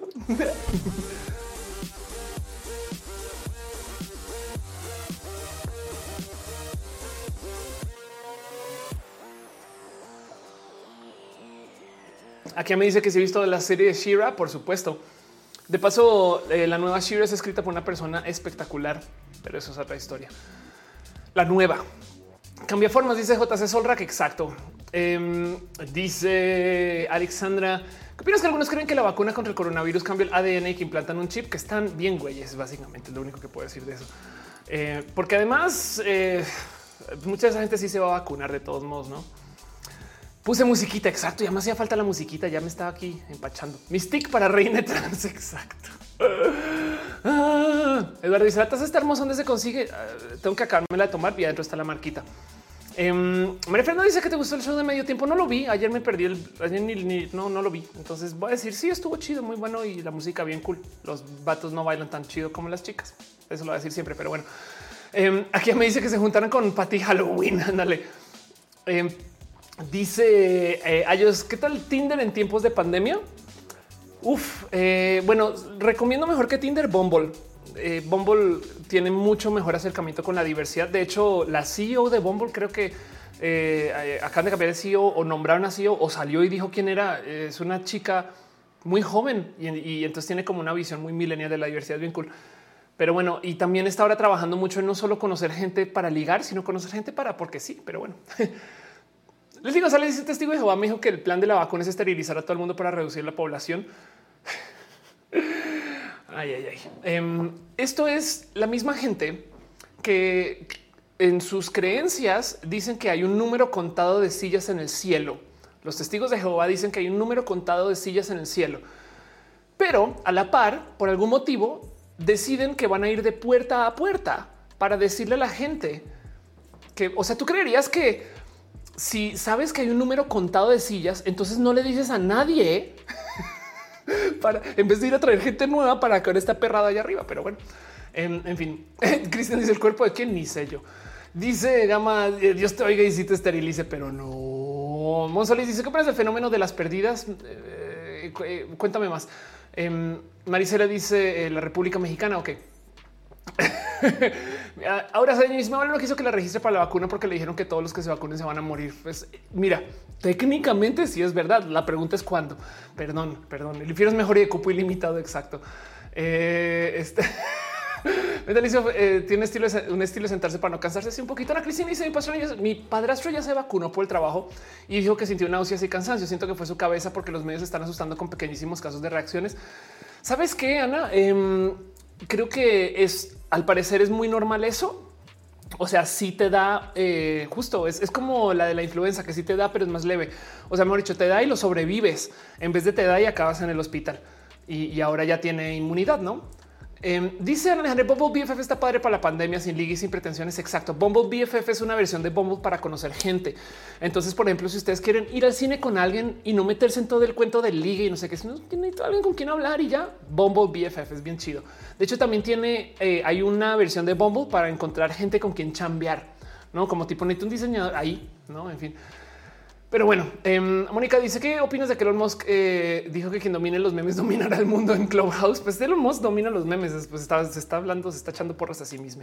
Pero bueno, en la semana pasan cosas y a mí me gusta repasar esas cosas porque si no, entonces capaz si no nos enteramos. Y yo también muchas veces me entero conjunto con ustedes. O sea, me tomo el tiempo de buscar estas cosas a lo largo de la semana y luego digo, ah, no mames, está chido. Y entonces se lo traigo a ustedes. Y en eso repasó noticias de cosas que pasaron la semana o cosas que vale la pena mencionar. Y como siempre, nuestra mención obligatoria de homosensual, porque los quiero un chingo, eh, hicieron un post acerca de hombres trans mexicanos que nos llenan de orgullo. A, le escribió Edgar, quien eh, nada, mucho amor por Edgar. Y este tipo de posts me lo gozo mucho porque si les dijera la cantidad de listas de mujeres trans que están cambiando, no, ni siquiera gente trans que está cambiando el mundo y somos puras mujeres trans. Y luego dices, saben que también hay hombres trans y ni hablar de gente no binaria. Y entonces eh, me gozo mucho como que este tipo de artículos es como de güey, deberían escribirlos más, eh, no más para que tengan presente eh, que nada, es un chingo de gente. Mao Molina, por supuesto, Ricardo del Real, que por si no saben, es un hombre trans mexicano que estuvo en los Juegos Olímpicos de Sydney y ahora va a hacer cosas, va a hacer cosas mediáticas muy chidas. Me encantaría poder saber más de sus proyectos nuevos, pero pues silencio hasta que los diga Rick. Em, por supuesto, Aletze, quien básicamente es la barba favorita de todos los hombres trans eh, de que yo conocí. es como digo, ya como Aletze, yo pues voy a hablar con él. Em, ahí les dejo una persona bien con Mark Papas, quien también conozco hace mucho tiempo. Bien chido. Em, Adrián Palapa, eh, que eh, tatúa, no Sony Rangel, que de paso también está haciendo contenidos mediáticos eh, con Laurel, eh, Mateo eh, Gorga, y ahí les dejo, no, nomás para que sepan que pues ya se me fue la mano. sepan que esto está pasando. Hombres trans mexicanos que nos llenan de, orgullo, celebren a los hombres trans de la vida, que por lo general no se les celebra mucho, pero bueno. Gama dice Alex Microch. sí, exacto. dice la gente son los que son realmente están haciendo el mejor mundo para todos.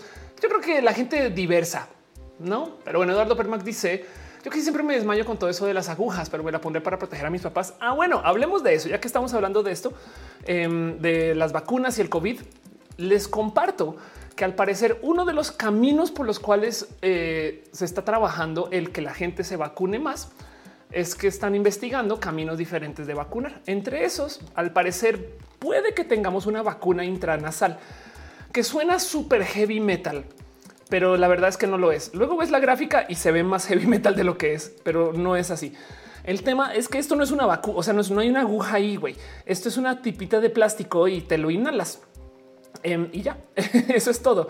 Esas son las vacunas intranasales y, es como eso, es, es como, como popper. Pero el punto es que eh, al parecer eh, ya están dando fuerte respuesta inmune en estudio de fase 1 y estos son de este tipo de esfuerzos que se están haciendo para que la gente le tenga menos miedo, porque si es verdad que eh, el problema ahorita es que nada, hay que conseguirla, pero sí se tiene planeado un momento en la distribución de las vacunas donde la gente las va a dejar de buscar.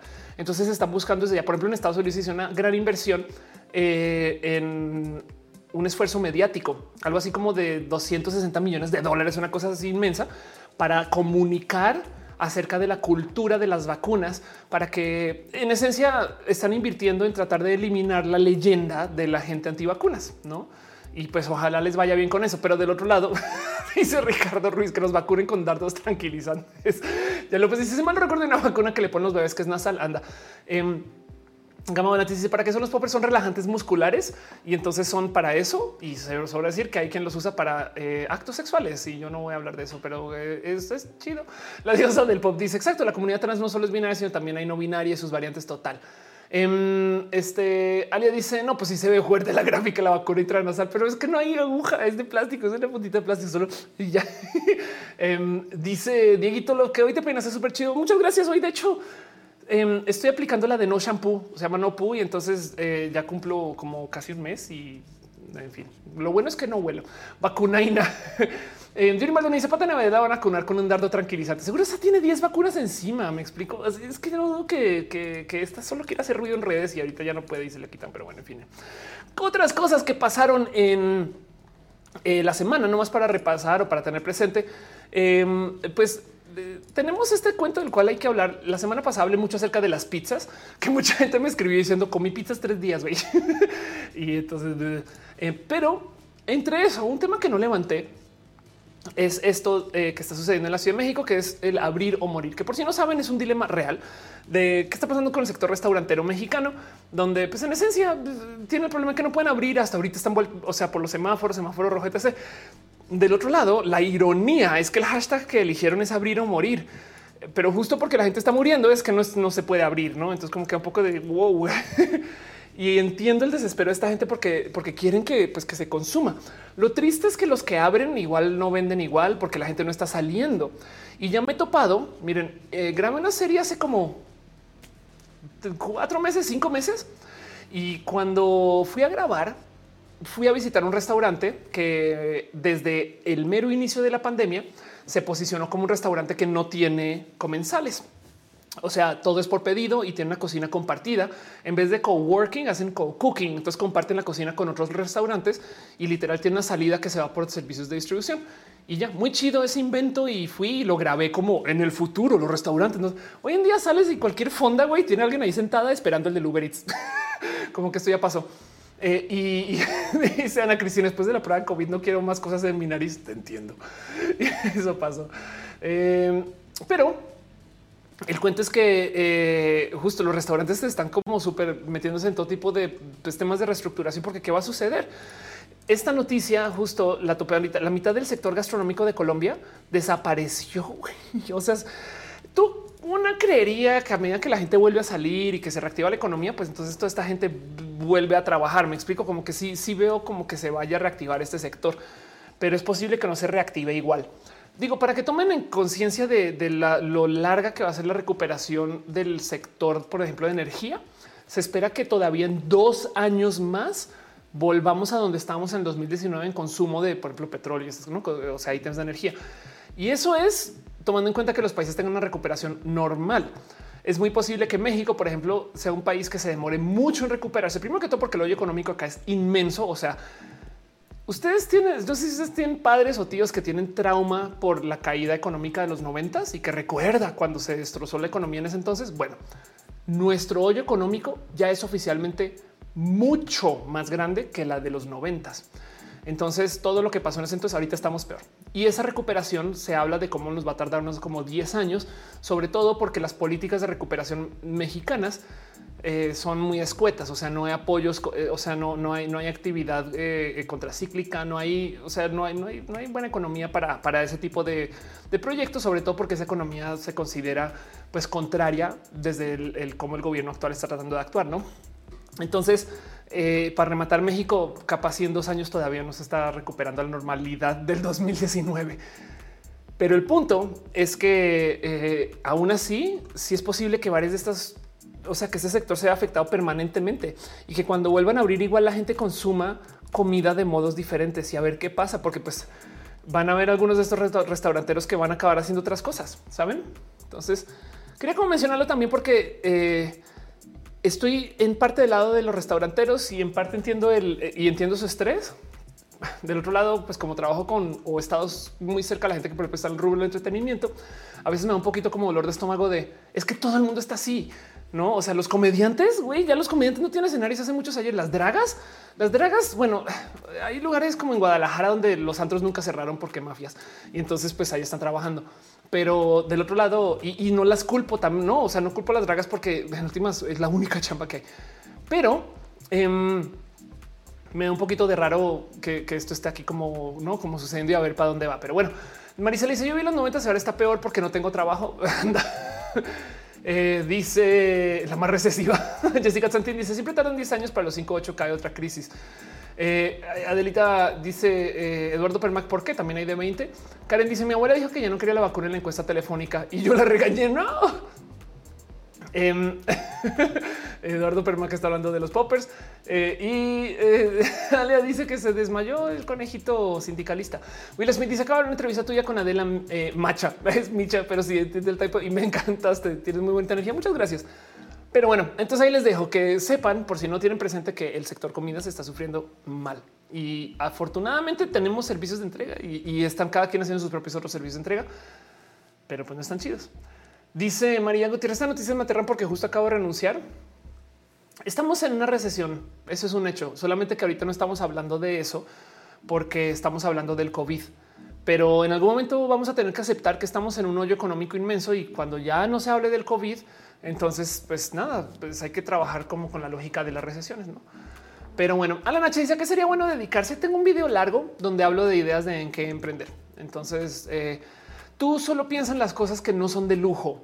Eh, todos los mercados de segunda. Todo el mundo ahorita quiere vender cosas. El tema es que nadie tiene mucho dinero para comprar, pero ahorita es cuando vas a conseguir lo que quieras en infraestructura, por ejemplo, ese tipo de cosas. No eh, todo el mundo está en sus coches, sus barcos, sus motos, no todo mundo está hasta casas. Todo el mundo está deshaciendo de, todo lo que le pertenece porque no topa bien de, dónde viene el dinero ahorita y hasta que no tengamos un proceso contracíclico. Ahora, ¿qué puede rescatar a México para acabar el tema de economía? El Temec, no eh, puede que sí Robenetti dice: ¿Es cierto que el cubreboca se quedó para siempre? Vi una película em, donde James Bond va a Japón. Eh, y a ver si lo encuentro. Y, es, es, de las cosas más racistas de paso, porque James Bond eh, se disfraza de japonés. Pero bueno, esto era en los 60 y 70, entonces tenía otra lógica. El caso es que en las escenas de esta peli, esto fue en el 60 y tantos, porque que cuando se habrá hecho esta peli. Em, you only live twice. A ver, you only live twice. ¿Por qué está hablando Felia de esto? güey? Pues You Only Live Twice es una película que se hizo en el 67. En las escenas en las que James Bond llega a Japón, en ese momento, esta no lo va a poder mostrar. De repente, dudo que lo encuentre acá, pero cuando llega en la ciudad, en Japón, hay mucha gente que está usando cubrebocas.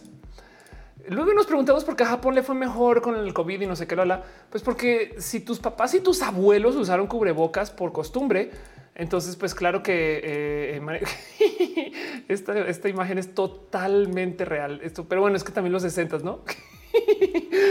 no tenían más cómo hacer cosas. Eh, me imagino ver eso así todo grande y todo súper fake. Y tú todavía diciendo ah, qué chido, no pasa nada. Yo hago pacto simbólico con eso. Pero bueno, el caso es si el cubrebocas se quedó para siempre. Yo, yo, yo quisiera usarlo quizás menos ya después, pero pues la verdad es que entre asmas, alergias, eh, millones de otras cosas y nomás el aire es horrible. Entonces yo, yo creo que sería una buena costumbre tenerlo ahí. Pero bueno, Plumón decía terminaste tu maratón de James Bond. Ya lo terminé y me quedé a deber porque no me vi la última. Rodri Rom dice si personas, cinco algunas personas en el fondo tienen puesto cubrebocas. María Fernández, eh, Fernando Mesa dice ya casi ya pasaron años de que empezó este encierro. Eso es verdad. ¿Cómo crees que esto afectó mucho la salud mental o solo soy yo?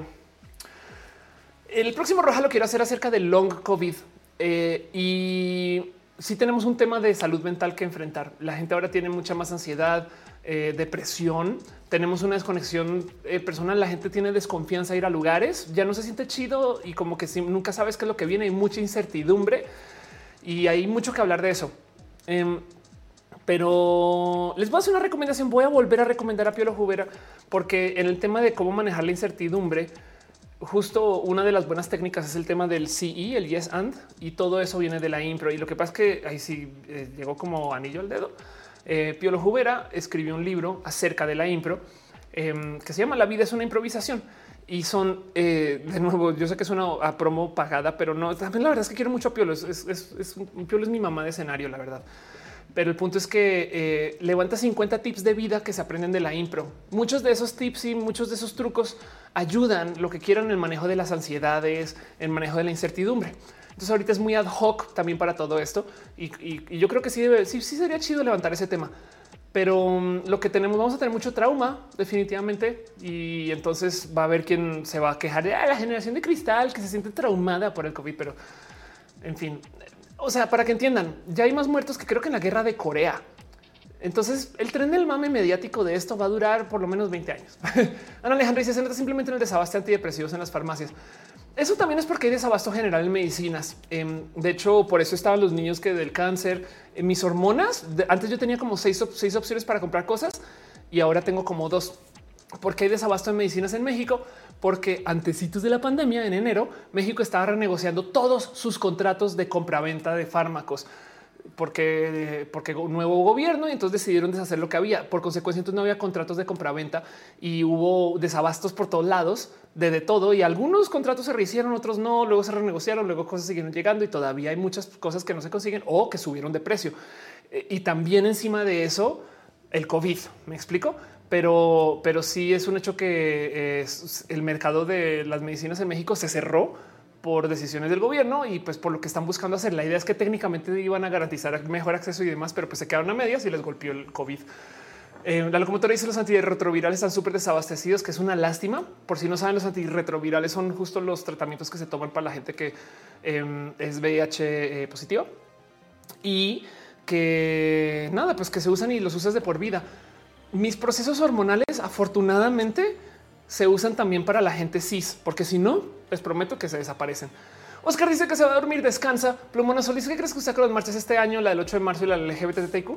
Em, yo creo que la gente va a salir a marchar. No se van a convocar oficialmente, pero van a salir. Lo digo porque en plena pandemia ahí estaban las argentinas marchando por el aborto y qué bueno. pero yo creo que ya no, o sea, van a salir, no? Capaz si no hay una organización oficial, o sea, yo creo que nadie va a tener las agallas de convocar a que salga un millón de personas a la calle, pero van a salir 200 mil por su propia cuenta. Eso sí, no lo duden. Gracias a la pandemia te conocí, dice Marisela yo a ti. Qué chido. Lomito dice súper raro que alguien diga mi apellido, soy Jubera también. Ándale. Lomito Jubera, qué chido. Conoce a Piolo, es una persona chido. Em, eh, en fin, Ana Alejandro dice eh, justo que los antidepresivos en las farmacias. Em, dice Lucas, en Corea también es costumbre usar cubrebocas, incluso checa el nivel de contaminación para usarlo. Sí, exacto.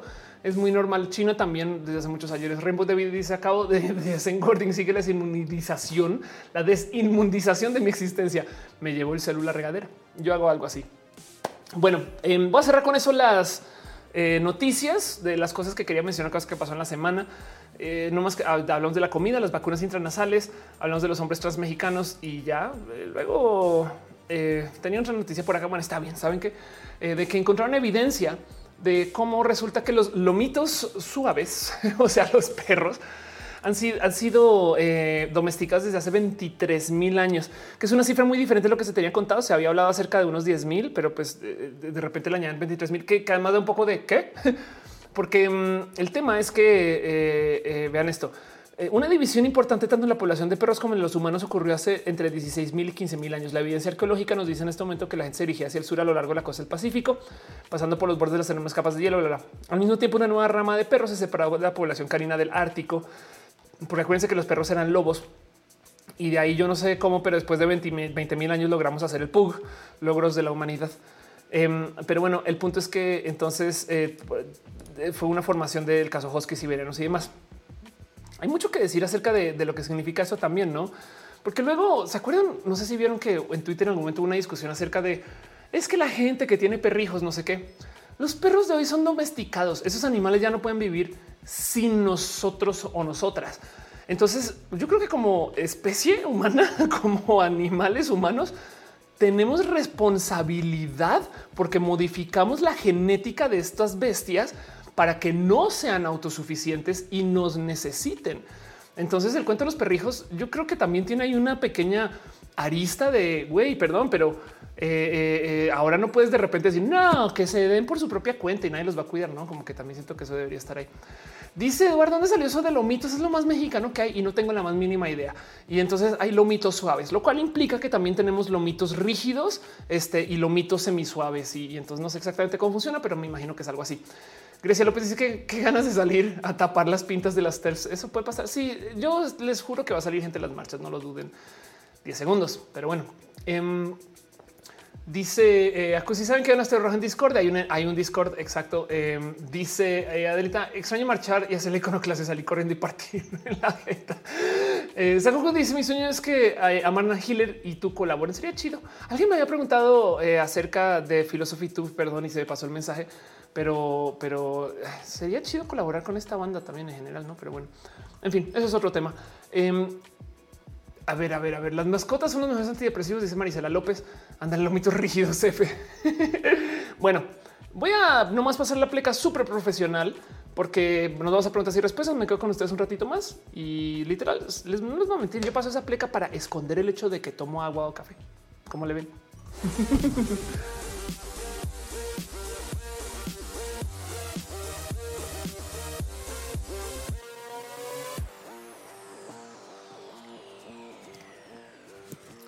Karen Anuel dice los chihuahuas eran dioses aztecas. Exacto.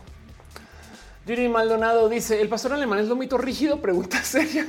podría ser porque, porque se acerca más a un perro a los lobos. No podría, podría ser. Laura dice em, ojalá nunca debamos usar cubrebocas, por lo menos en lugares cerrados al tener síntomas de cualquier cosa así. Uriel dice ya tenía rato usando cubrebocas porque pues ciclista. Ándale. Eduardo dice colabora también con Migala. Ya hablé con Migala hace rato y nunca quedamos en nada, pero sí podría, debería. Em, en fin, María Fernanda dice porque muchas personas piensan que es algo raro eso tener perrijos. Uf, ok. Um, Lomito dice que se pleca de pipí. Yo ahorita tengo un catéter para no tener que ir al baño. Mentiras. La taza de vaca es una taza muy bonita. Pero bueno, eh, ¿por qué a la gente le pesa el tema de los perrijos? Yo creo que el tema es este y le hablo un poquito también de este hate general que, tenemos acerca de mm, cómo la gente piensa de la vida. Mucha gente piensa que la gente trans le estamos haciendo trampa a la vida porque elegimos ser quienes somos.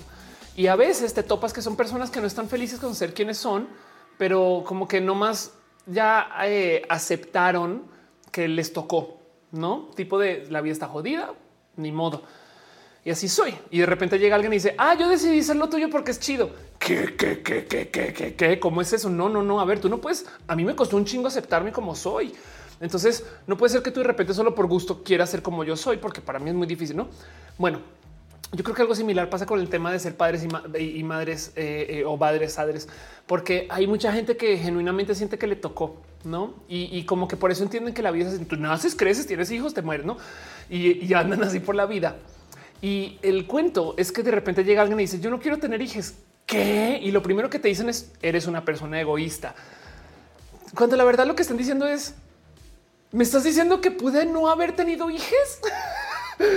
y yo creo que por eso le salta el tema de los perrijos, porque como que de repente es un poco de no tener un hijo es sufrir y, y, y, pasar por dolores y, no pasarla bien. Saben como que de repente ya internalizaron que les costó un chingo y ahora de repente, pues ven que alguien de repente dice, no, pues mi yo, yo tengo una planta, güey. ¿Qué? ya yo creo que, o sea, estoy especulando. No son todos los casos, pero yo sí creo que hay gente que habla desde ahí. Pero bueno, dice mucha gente odia lo que se sale el canon de la familia nuclear hetero con perros y gatos que duermen afuera. Exacto. Eh, sí, también luego tienen perros para tener ahí una terraza, no? A fin de cuentas. Eh, dice: Hola, estoy muerto. Eh, ¿Cómo se puede tratar la depresión a una persona que es inmune a las drogas? Wow. ¿Qué quiere decir inmune a las drogas? ¿Estás hablando como tipo psicotrópicos, estas cosas o a los antidepresivos? porque las drogas, o sea, el tipo eh, psilocibin y estas que se consideran recreacionales que sobran, no sobran tanto. La neta, mota, estas cosas igual y pueden ayudar. Gatekeeping de ser papás, dice la pastela de cocoa. Exacto. Robert dice mis papás y mis abuelos no entienden por qué no es buena idea tener hijos. Sí, pues porque de nuevo hay algo ahí donde, eh, eh, a ver, donde se rompió la población, porque el tema es que nuestro boom de población es muy reciente. No sé si, si, lo tenían así como visto y observado. Es la clásica gráfica que me gusta mostrar. Pero la población humana eh, explotó hace muy poquito. Entonces vamos a ver, les muestro. Perdón, no, acá no lo he puesto aquí. Este chico. Ah, me voy a quitar aquí. El cuento es que cuando nacieron nuestros papás, si se fijan, Em, ahorita hay casi, casi 8 mil millones de personas, 7 mil, 7 mil 500 millones de personas en el planeta, que es un chingo, es una cosa descarada. En 1960, por ahí, cuando nació mi padre, por ejemplo, mi padre es del 50 y tantos, había 3.500 millones de personas. Esta gráfica no está tan bonita, em, pero el punto es que había la mitad de gente, no así de fácil. Y entonces eh, vamos a ver si esta es navegable, sería más bonito. Y entonces hay que entender, sí, aquí está. Hay que entender que eh, nuestra, la población, ah, es el growth, ok, la población mundial aquí está. En 1987 eran 5 billones. Ok, en 1950 eran 2.500 billones, ¿no? y se espera que baje más adelante. Y de hecho hay varias TED muy bonitas que se las recomiendo por si quieren hablar de esto después. Pero el punto es que ¿por qué de repente se disparó aquí? ¿No? ¿Qué, qué pasó aquí? Que, arrancó y de hecho comenzó más o menos en esta época, entre 1940 y 1950. Y ya sé que la guerra, además, no sé qué lo Pero esto, ¿qué, pasó? Em, que hizo que, se disparara tanto y que cambiara la cultura del cómo tenemos hijos, hijas, hijas. Pues que en esa época, hacia el cambio de siglo, llegó la medicina chida, chida, porque 1900 a 1940.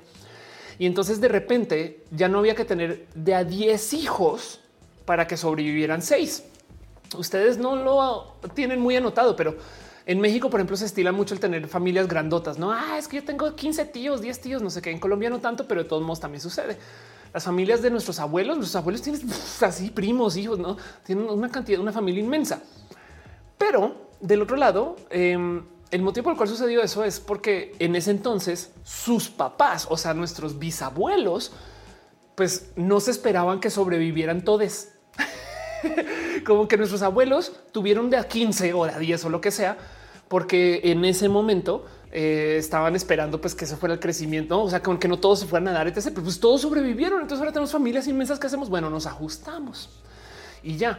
Luego la segunda generación, la de nuestros papás, como que ya le dieron un poquito con mesura, pero con mesura es un cedir, o un cedir, con mesura es un decir em, porque todavía esa generación se le enseñó lo que nuestros abuelos y bisabuelos de tú ten todos los que Dios te mande y esas cosas, no? Y ya cuando llegamos a nuestra generación, yo, yo que soy millennial eh, eh, mayor, casi, casi X, eh, ya cuando llegamos a esta generación ya, ya teníamos tecnologías para poder hacer planeación familiar. Entonces aquí ya comenzamos a decir un momento, yo no tengo por qué tener que hacer eso de tener de a 10, no? Y entonces le dimos un giro muy cabrón a la población porque de repente se detuvo ese cuento de tener de a 5 de no sé qué habla. El tema es que ese cuento estaba detenido también antes. No tuvimos tantos bisabuelos como tuvimos abuelos por el mismo motivo. Entonces, lo que sucedió en el proceso es que cambió la tecnología y sin querer queriendo permitió que muchos humanos llegaran al mundo justo acercándose al baby boom, baby boom. Y ahora ya ajustamos culturalmente por eso, pero no todo el mundo, porque hay gente que todavía retiene esas enseñanzas de 1800 y 1900 porque pues así se les educó, ¿no? Em, y entonces estamos batallando contra una cultura de tener que tener muchos chamacos y chamacas porque se enseñaba así, porque no todos y todas iban a sobrevivir. Y ya. Rainbow David dice mi mamá tuvo 11 hermanos, 12 murieron de chiquitos, los demás sobrevivieron mínimo hasta los 45 más o menos. Ándale. Pero luego seguro si, si vas y te das chance de ver a tus bisabuelos o tatarabuelos, no eran de a 11. Em, eh, dice Acusi, yo soy millennial menor. Eh, Maricela dice nosotros éramos siete y eh, es evidencia más valiosa. Scarlett dice aparte del control con métodos anticonceptivos. Exacto. Sí, de hecho, la pastilla anticonceptiva es un invento mexicano, por si no tienen presente, pero bueno, Clavio Bota dice por eso decía la abuela de Malcolm. Nosotros no les podíamos, no les poníamos nombre hasta saber que sobrevivían. Anda Rebeca Jara dice hay un problema pensionario porque todas las familias grandes necesitan pensiones y hay muy pocos jóvenes apostando al sistema pensionario de los países. No solo eso, sino que los países desarrollados que tienen educación, que tienen acceso a la planeación familiar, se volvieron muy pequeños. En Japón, en este momento hay más gatos que lo que hay bebés y es un problema real porque nadie quiere tener familias. Súmenle a este desmadre que la generación baby boomer en esencia, aparte de todos los dramas económicos y demás, se quedaron con toda la riqueza. Los baby boomers como generación son muy literal, se les conocía como la generación yo, yo, yo, que por eso es que se proyectan en la gente millennial y, dicen que somos egoístas las personas millennial y jóvenes, jóvenes, porque ya hay millennials de 41. Em, pero el tema es que eh, la generación baby boomer en esencia se quedó con tanto dinero que la gente millennial y de ahí para abajo no tenemos. O sea, es, es una realidad económica. Somos la primera generación que se empobrece en una cantidad ridícula de, generaciones. Pero bueno, entonces en eso la otra cosa que sucedió es que no solo no queremos tener más hijos porque pues, tenemos una educación que nos da la opción y una cultura nueva que nos da la opción, sino que la gente que igual quiere tener no puede. A duras penas podemos pagar la renta del departamento para que luego resulte que nos pidan que tengamos hijo, carro, no, o sea, no se puede. Eh, y entonces eh, eso también es parte de le habla a la economía, pero también la generación millennial salió de la universidad y pum, la recesión del 2008. Entonces todos sus trabajos se fueron a la chingada. Ok, nos recuperamos de eso y pum, la pandemia. Y apenas salgamos de la pandemia, 3, 2, 1 y viene todo el desmadre que viene con la crisis del calentamiento global. Entonces la generación millennial definitivamente es una generación que va a tener cero, cero, cero hijos a comparación de las generaciones anteriores. Y esto es una realidad. Así que eh, eh, está este cuento dice Adelita, los millennials no podemos comprar casitas o terrenitos. Ubican el meme de con eso te armas una PC. Entonces el cuento, a ver si encuentro, es que esto ya es una imagen viejita, pero está este meme que se usa mucho de cómo está este famoso nerdo que dice, pues con eso te armas una PC, güey, ¿no? Con eso te armas.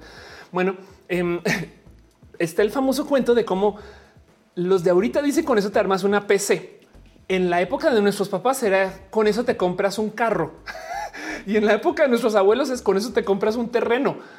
Y es un poquito, hay una tanta de realidad en eso. La verdad es que eh, ojalá y la generación millennial y la generación eh, Z también recibamos un poquito como esta riqueza boomer cuando ya no estén, pero es muy probable que no. Entonces, el tema es que eh, la, la, gente de hoy tiene una visión muy diferente acerca del tener hijos. Sin mencionar que no solo pagarlo, sino que eh, no más la vida no se presta para eso para muchas personas. No, ahorita dice a mí me tocó la recesión, me pagaban con frijoles. Wow. En la Sierra de Santa Marta. Raúl Fomperosa dice: Incluso si no se desean hijos por egoísmo, es preferible ser egoísta que irresponsable. Totalmente de acuerdo. Carlos dice: Yo quiero una PC. Adrián Romero dice: eh, Sería el mundo un lugar mejor cuando los boomers ya desaparezcan. Pues la verdad es que es inevitable. Em, hay muchos vicios boomers y yo creo que como generación vamos a tener nuestros propios vicios también. ¿no? O sea, yo he visto a gente millennial ser muy, muy discriminante y, en fin. Y de paso, yo creo que el problema no necesariamente son la gente boomer. Como que no sé si se han dado cuenta, pero hay una cantidad ridícula de odio y de boomerismo que viene de la gente de la generación X. O sea, la gente que vino después de la generación boomer, pero dejaron que se culparan a los boomers. Por eso es que existe la leyenda de que hoy nadie menciona la generación X. No, güey, porque cada que se dice algo tóxico de la generación, o sea, los que salieron en Twitter a defender eh, eh, puto de Molotov, todo eso generación X no son boomers, pero son los primeros en decir hoy sí, pinches boomers. No, no, no, claro, no, nosotros aquí. Y entonces tenemos ahí un tema. Y de paso a la gente que llaman millennial, no la gente millennial tampoco, pero bueno, en fin, em, probablemente sea un mundo mejor. Yo creo que lo que tenemos que tener es una división y tengo otro roja donde hablo de esto de gente que se crió con el Internet y gente que se crió sin el Internet. Porque si tú te criaste con el Internet, tienes una visión de la diversidad de ideas y de la multiculturalidad. O sea, creciendo, teníamos un amigo que vive en otro país y veíamos series de otros países, no como que esa es la diferencia. La diferencia no es boomer versus millennial, sino es se crió con el Internet versus se crió sin el Internet y ya. Y eso también afecta, por ejemplo, a disposición de adoptar nuevas tecnologías, eh, nuevas ideas, en fin. Pero bueno, dice Rebeca, ¿para qué te diriges al mundo todo roto? Exacto. La verdad es que yo sí estoy muy en contra de ese pensar que nuestra misión como especie es procrear, básicamente, ¿no? Pero bueno, cada quien. La pastela de la coca dice nada más irónico que millennials quejándose de los millennials, exacto. Em, a mí me da mucha risa porque luego y mm, las quejas además son bien idiotas. En fin, dice eh, Miguel Ángel, dejar esto por aquí. Miau. Espero ver una repetición más tarde que muy bien. Dice eh, Dankers que la generación X son los percibidos más hipócritas. Pues la generación X también se crió sin el Internet, la verdad. Gerardo Cos dice eh, es Internet que dices hoy en día ya no existe. Eso es verdad. Tienes toda la razón. Bueno, dos, dos. Pues, digo, estamos en el Internet ahorita, no? Pues dice y los millennials tenemos problemas con los centennials y así. Sí, aunque, aunque eh, no son tan marcados como el, tema de la gente boomer. Prefiero un hijo, un libro escrito por mí. Dice Alia Omar Alarcón. Dice uno, uno sé que traes un aire de superioridad sobre todas generaciones. Será Em, pues, no, porque yo soy la más jodida de que hablas. Em, dice eh, Jorge Casas, el gran aumento de la población eh, fue la matriz energética del petróleo que permitió más alimentos, más medios tecnológicos, más medicinas. 212, porque ese petróleo ya existía desde corte del siglo anterior. Lo que pasa es que México tiene una historia de desarrollo de energía nuclear y apenas descubrió el yacimiento de Cantarel, tiró por la ventana todo su desarrollo. México iba a tener que, era algo así como 26 plantas nucleares y literal solo sacaron una y desafortunadamente se desconectó de la economía nuclear, que yo creo que por eso hasta se perdió mucha cultura de ingeniería y se volvió un país dependiente en el petróleo. Pero, pero si bien el petróleo fomentó mucho desarrollo, ese desarrollo llevó a fue, fue, más durante las guerras. Pero sí estoy de acuerdo contigo que también, pues por supuesto que tuvo más acceso el mundo a eso y cambió mucho. Em, dice eh, Robin ¿cuáles son los problemas entre millennials y centennials? Eh, es una buena pregunta. La generación centennial, hasta donde tengo entendido, es bastante más comercial. La generación millennial no tanto, pero pues porque es que de nuevo la generación centennial tiene barrio y la millennial no. Yuri Maldonado dice se va a resolver con un duelo de baile. Anda. E, Elías dice solo vine a hacerte mucho éxito en esta vida. Muchas gracias por estar acá. Mónica Gavilán dice yo tengo mucha diferencia de edad con mis hermanos y si es una brecha muy grande para arriba o para abajo, Mónica. Eh, Marisela dice yo tengo 61 años y soy muy open mind. Sí, de paso, por ejemplo, mi familia, mi padre es programador y, entonces es el más usuario de la tecnología, tanto que yo es demasiado nerd. Lo quiero mucho por eso.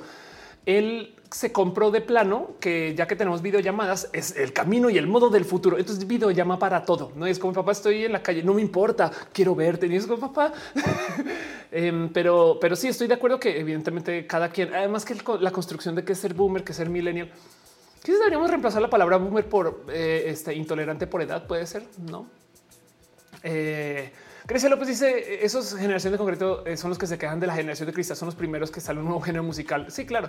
De hecho, estadísticamente hablando, es que el tema es que la generación boomer siempre se le conoció como la generación yo si vemos a la gente boomer como gente eh, centrada en sí mismas, entonces entendemos el por qué de repente ahora le dicen a todo el mundo que están centrados o centradas en cada quien.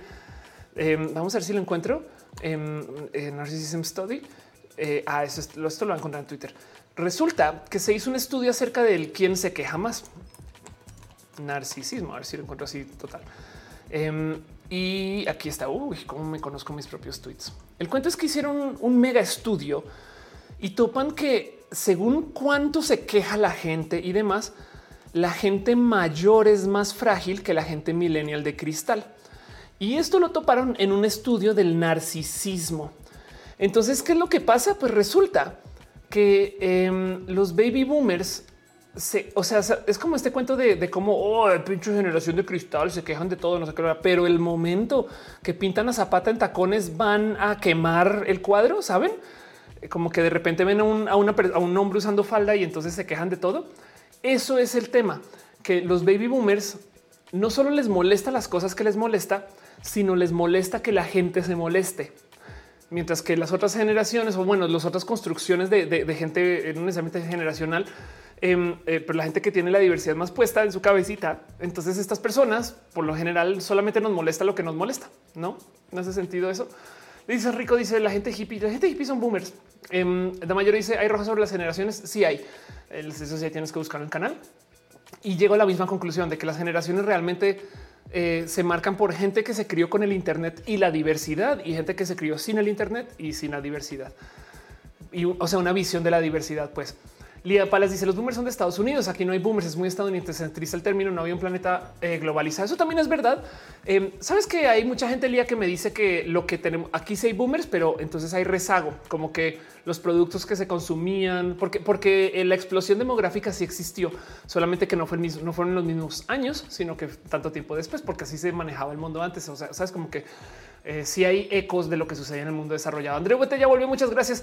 No Mito Hook dice: Me choca que hablen de las generaciones, eh, pero obvio, si compartes más con tu generación que con tu propia familia. Claro. Eh, que dice: Te defendí mi padre homofóbico y salí del closet. al tiempo. Qué chido. Que, gracias este, eh, por hablar de la diversidad y te va a ir bien. Todo mejora, te lo prometo. Jacqueline Suárez dice: Familia y papá fueron 24 partos y solo un hijo no sobrevivió. Los padres culpan de sacrificio a los hijos cuando quien toma las decisiones de no ser responsables. Claro. Perdón, eh, deja un abrazo financiero. Este eh, Monse eh, Muchas gracias, Monse. Eh, piñas para usted. Muchas piñas. Gracias. Boomers, dice Super Amulet. Eh, dice Jesús López, hasta lo que no comen les hace daño. Sí, se enojan solo por una E. Exacto. El tema es que em, si volvemos a esta construcción de que la gente de la generación mayor eh, se criaron con que siempre a todo el mundo, o sea, es que, a ver, esto me lo contó mi, mi padre, me decía, todas las industrias se volteaban a vernos a nosotros. Entiéndase, cuando entramos a la edad de manejar. Estoy hablando de la gente boomer. Cuando la gente boomer entró a la edad de poder manejar, entonces de repente las industrias automotrices comenzaron a diseñar coches para la gente boomer. Cuando entraron a la edad del espacio laboral, entonces los grandes diseñadores todos diseñaron ropa para estas personas. Y no lo duden que ahorita las grandes industrias son en la medicina porque ya son mayores. Así que todos estos desarrollos suceden alrededor de la gente porque es lo que más hay, no son los mercados más grandes. Entonces también tiene esta costumbre de que pues, todo es para no como que esto es para aquí, no? Si lo piensan, eso fue el pánico de la gente boomer y Reddit. El tema no es que, o sea, vieron las noticias cuando pasó todo de Reddit, lo discutimos aquí. Muchos de los ángulos que daban es los inversionistas amateur de Reddit. Es de güey, siguen siendo inversionistas. O sea, como que en qué momento los inversionistas institucionales no son igual de, apostadores, pero están así. Es más, de hecho, los inversionistas de Reddit están entrando a invertir con los inversionistas eh, institucionales. Pero lo que le saltó, lo que yo leí entre líneas de todo eso es que los boomers lo que les saltó es que ya la bolsa no estuviera en su control. Esa era la real noticia. Boomers diciendo, ¡Ah! me estás diciendo que los chamacos del Internet ahora controlan la bolsa y no nosotros. Y entonces si volvemos a esta cultura de que la gente boomer es yo, yo, yo, y porque así se les crió, no todo es yo sé, por supuesto, em, pues se explica más fácil, ¿no?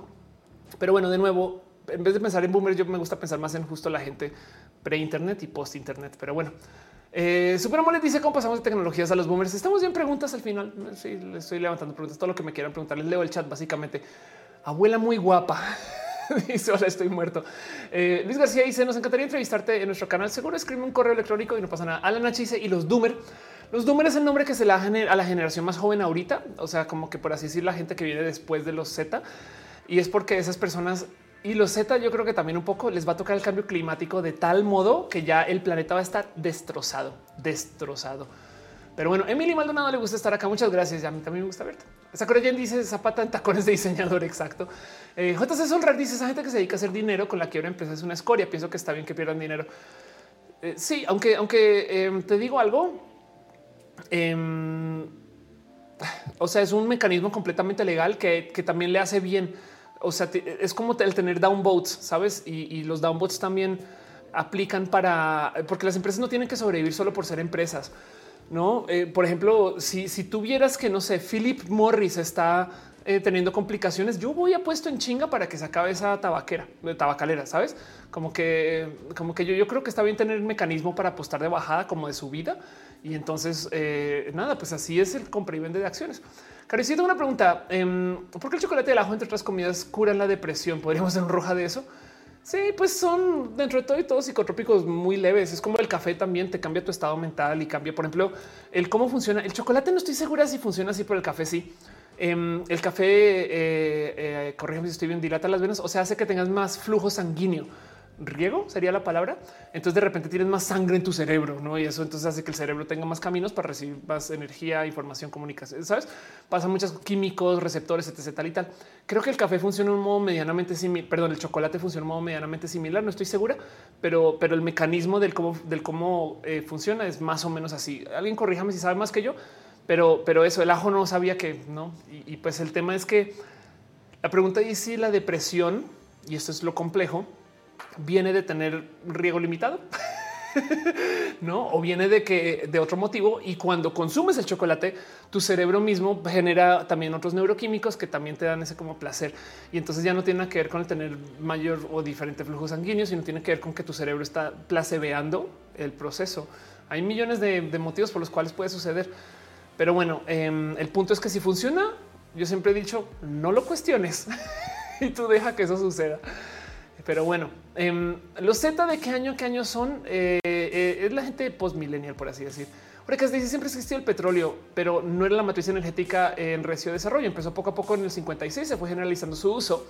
De hecho, las guerras mundiales fueron para el acceso del gran petróleo al mercado mundial. Este, pues sí. Eh, no más tengo una maestría. En fin, verdad, pero el show de hoy me deja pensando que, bueno, eh, Yuri Maldonado hizo per internet o habilis post internet. Estamos en mes exacto, así funcionaría. El tema de Bitcoin te llama. Sí, me divierte el Bitcoin. De hecho, presenté de Bitcoin, le di con rojo entero hace como, eh, cuatro, cuatro o cinco shows.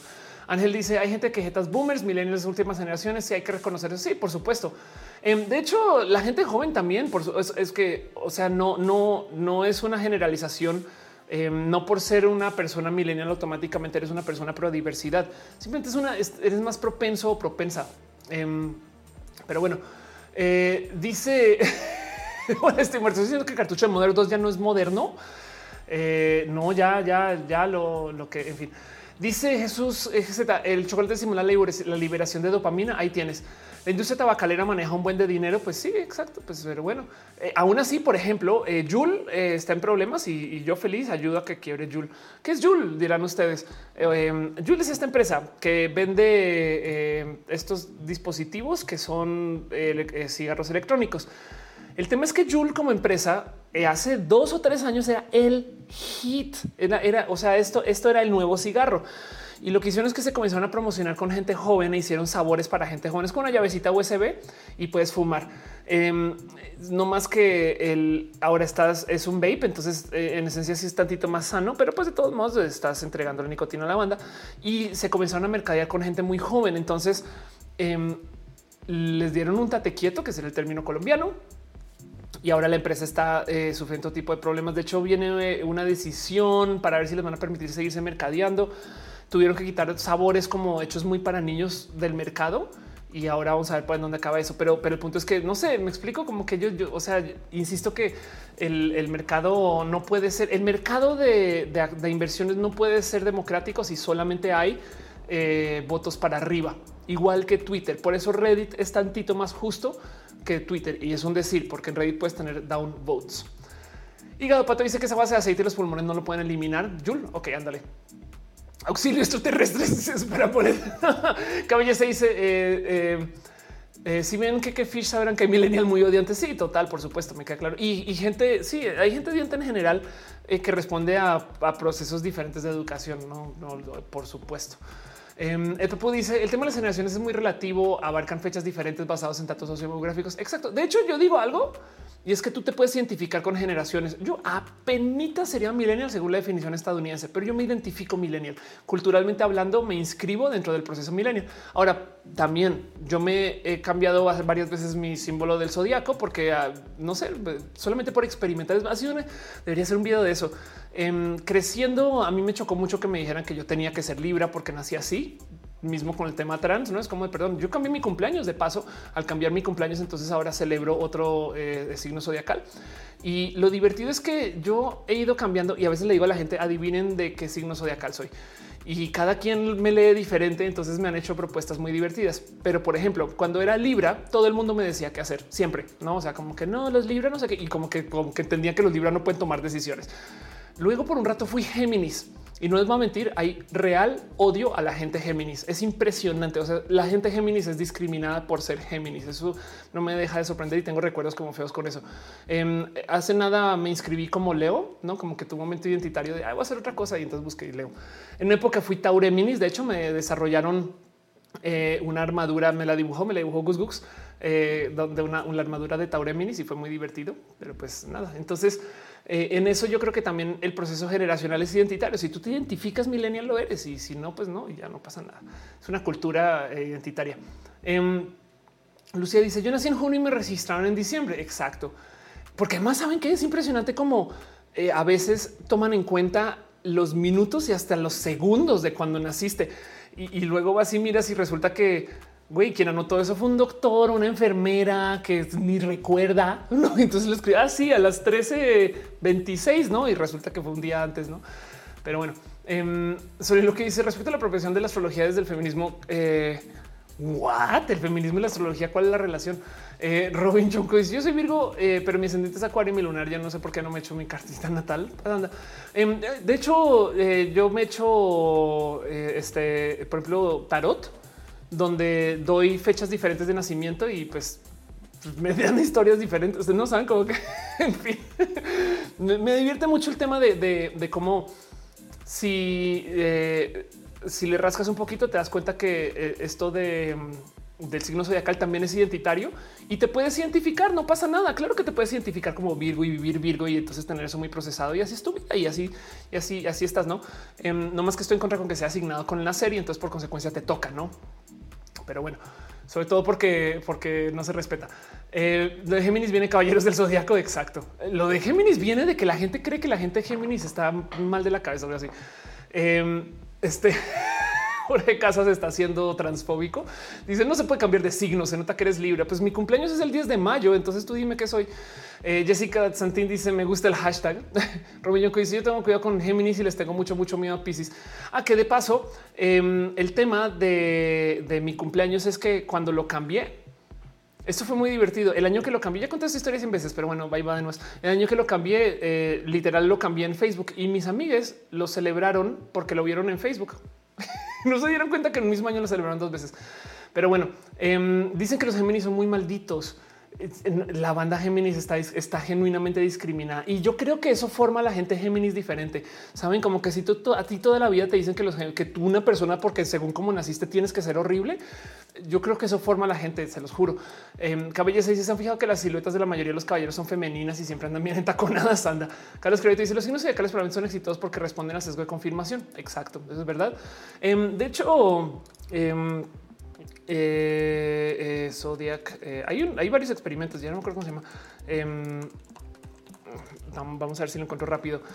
ahí aquí está el Barnum efecto. Ah, es que pues, este es el, efecto Forer. Gracias. Ok, efecto Forer. Te vale el experimento del efecto Forer, nomás para que lo tengan presente. Este es el famoso experimento que topa eso, no el segmento de confirmación. Em, y el cuento es que es un experimento viejo, pero la demostración va así. En 1948, el psicólogo Bertram R. Forer le dio a sus estudiantes un test de personalidad y luego les entregó el resultado único del análisis de su personalidad. No, o sea, como que tipo de en este quiz y te doy el, análisis único, es único para cada quien. Supuestamente es basado en los resultados del test. Es como si ustedes van y no qué, Power Ranger eres y entonces este el resultado para todo el mundo eh, sale no y te lo da.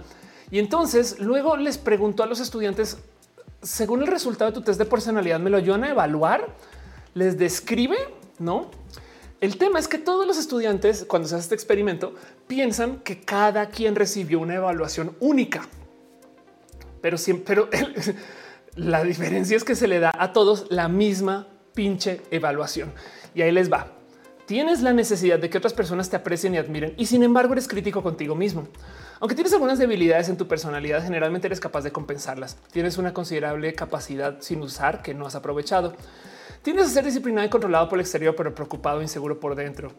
A veces tienes serias dudas sobre si has obrado bien o tomado las decisiones correctas. Prefieres una cierta cantidad de cambios y variedad y te sientes defraudado cuando te rodeas de restricciones y limitaciones. También estás orgulloso de ser un pensador independiente y de no aceptar las afirmaciones de los otros sin pruebas suficientes. Pero encuentras poco sabio el ser muy franco y relevante a los otros y a veces eres extrovertido, afable y sociable, mientras que otras veces eres introvertido, precavido y reservado.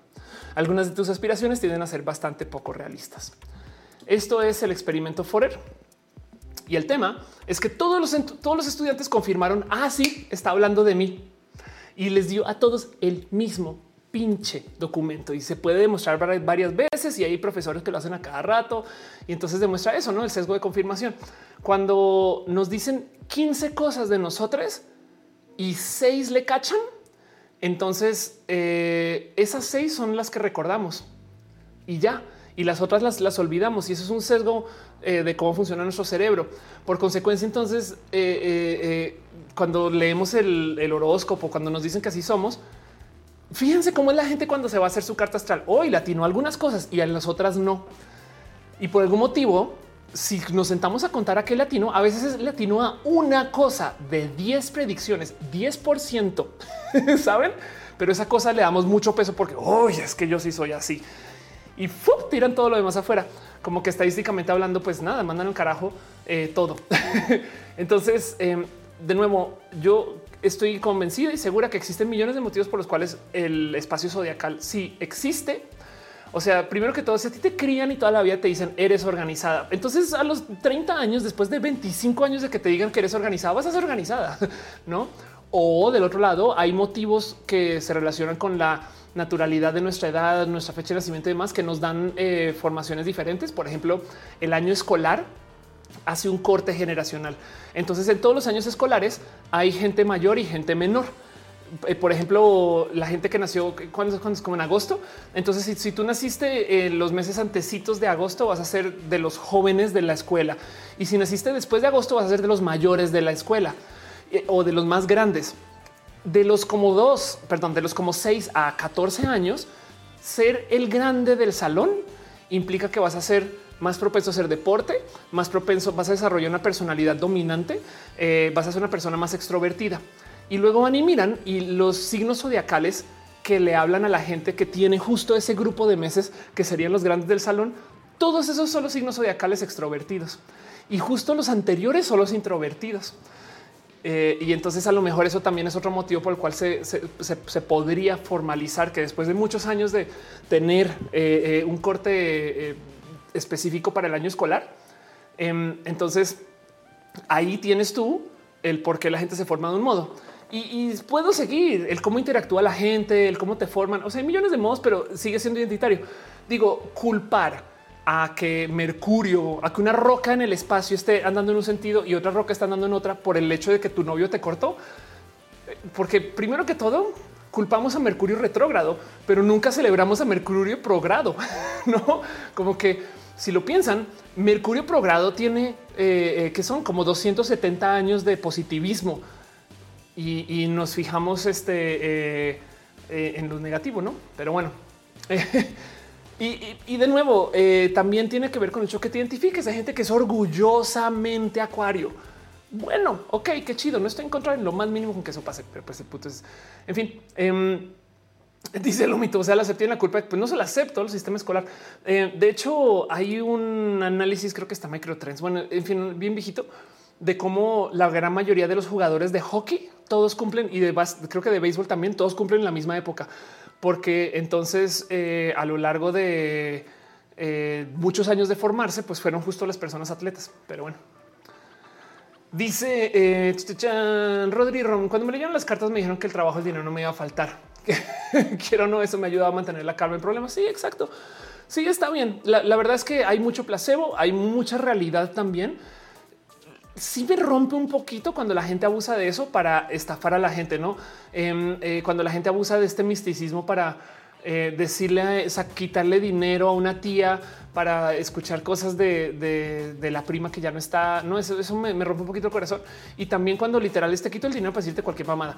Em, como que el tema de las lecturas es que a veces son, son un juego divertido y hay, a veces hay gente que de verdad no se define cosas de su familia y de su vida eh, culpando por allá planetas, ¿no? Y eso no tiene que ver un planeta con eso.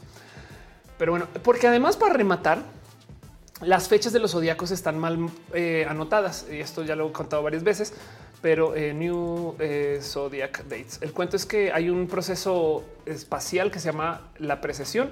O sea, la Tierra no solo está girando así, sino tiene un movimiento, es como un trompo, ¿no? Que cabecea. Este movimiento le toma 27 mil años girar. ¿Y qué se supone que es el que tú seas, em, no sé, Géminis? Que se supone que el planeta, perdón, la constelación que está detrás del Sol el día que tú naciste es Géminis, ¿no? Pero así mira, así con el movimiento de la precesión, entonces eh, cambiaron las fechas porque, porque nada, pues porque se escribieron hace tanto, tanto, tanto tiempo que si tuvieras asomado a ver de qué constelación hay detrás del sol el día de tu nacimiento, las fechas ya cambiaron y estas son las fechas de ahorita. Em, eh, por ejemplo, primero que todo, hay 13 constelaciones y una la borraron por sus huevos. Entonces ya se añadió. Lo que pasa es que es muy delgadita, se llama Fucus. Pero bueno, y la otra es que, por ejemplo, el, en las fechas actuales, la constelación, por ejemplo, Leo va del 11 de agosto al 16 de septiembre. Libra es del 21 de octubre al 23 de noviembre. El 10 de mayo, que sería yo, em, este, eh, aquí está, yo, yo sería Aries, ¿no? Entonces, Aries no he sido, yo no sé cómo es la gente Aries, vea, de paso. Em, Sagitario, aquí están. ¿no? Estas son entonces estas fechas. Entonces, y lo divertido para, para no más comprobar qué tan identitarios es, es que hay gente que me dice no, no, no, no, no. Estas fechas cuentan desde que se anunciaron. El problema es que se han anunciado seis veces. Entonces, para rematar, hay desorden en eso también. Y por supuesto que eso yo creo que deja muy en claro que si esto lo escuché hace muy poquito acerca de los roles de género, me parece muy bonito. Hay gente que dice que, los roles de sexo, o sea, la gente muy purista, está hablando de las terfas, pues dice que los roles de sexo son innatos. O sea, que porque tú tienes un sexo, tienes que ser así. Y dice porque es pues, la naturaleza humana. Y, y hacen a alguien decir, si tú le tienes que recordar a la gente cómo son los hombres y cómo son las mujeres, esos pequeños recordatorios comprueban que es una construcción social. Si tú le tienes que recordar a la gente todos los días cómo son los Tauro, no, eso no es muy Tauro. Eso sí es muy Tauro. Está siendo muy Aries. Los Aries no son así. Los Géminis tal. Los Virgas se comportan de un modo. Los libres. No, si, si todo el día le tienes que recordar a la gente cómo es, eso comprueba que es una construcción social, no es una naturalidad. Pero bueno, en fin. Eh, dice: Soy Géminis de acuerdo con esta tabla. Eh, es como se quieren identificar, la verdad, de nuevo, volviendo al porque yo creo que esto, como las generaciones son identitarias. Dice Cristina, mi tío es maestro en psicología y pedagogía. En muchas ocasiones culpa las cartas para dar terapia. Wow. Me identifico con Acuario en Cofiuco, soy Capricornio. La personal se puede estudiar de cosas como el Big Five, claro. eh, Pablo Andrés dice aprendí muchas cosas. Mi misión aquí ha sido cumplida. dice Caro, soy intersexual y tengo dos sexos. ¿Cómo puedo ser así? Eh, imagínate. Em, dice me voy a ver Urbex. JC Zorro dice Géminis de acuerdo a esta tabla y siento la maldad surgiendo dentro de mí. Ya te van a comenzar a discriminar. Jessica dice Mauser.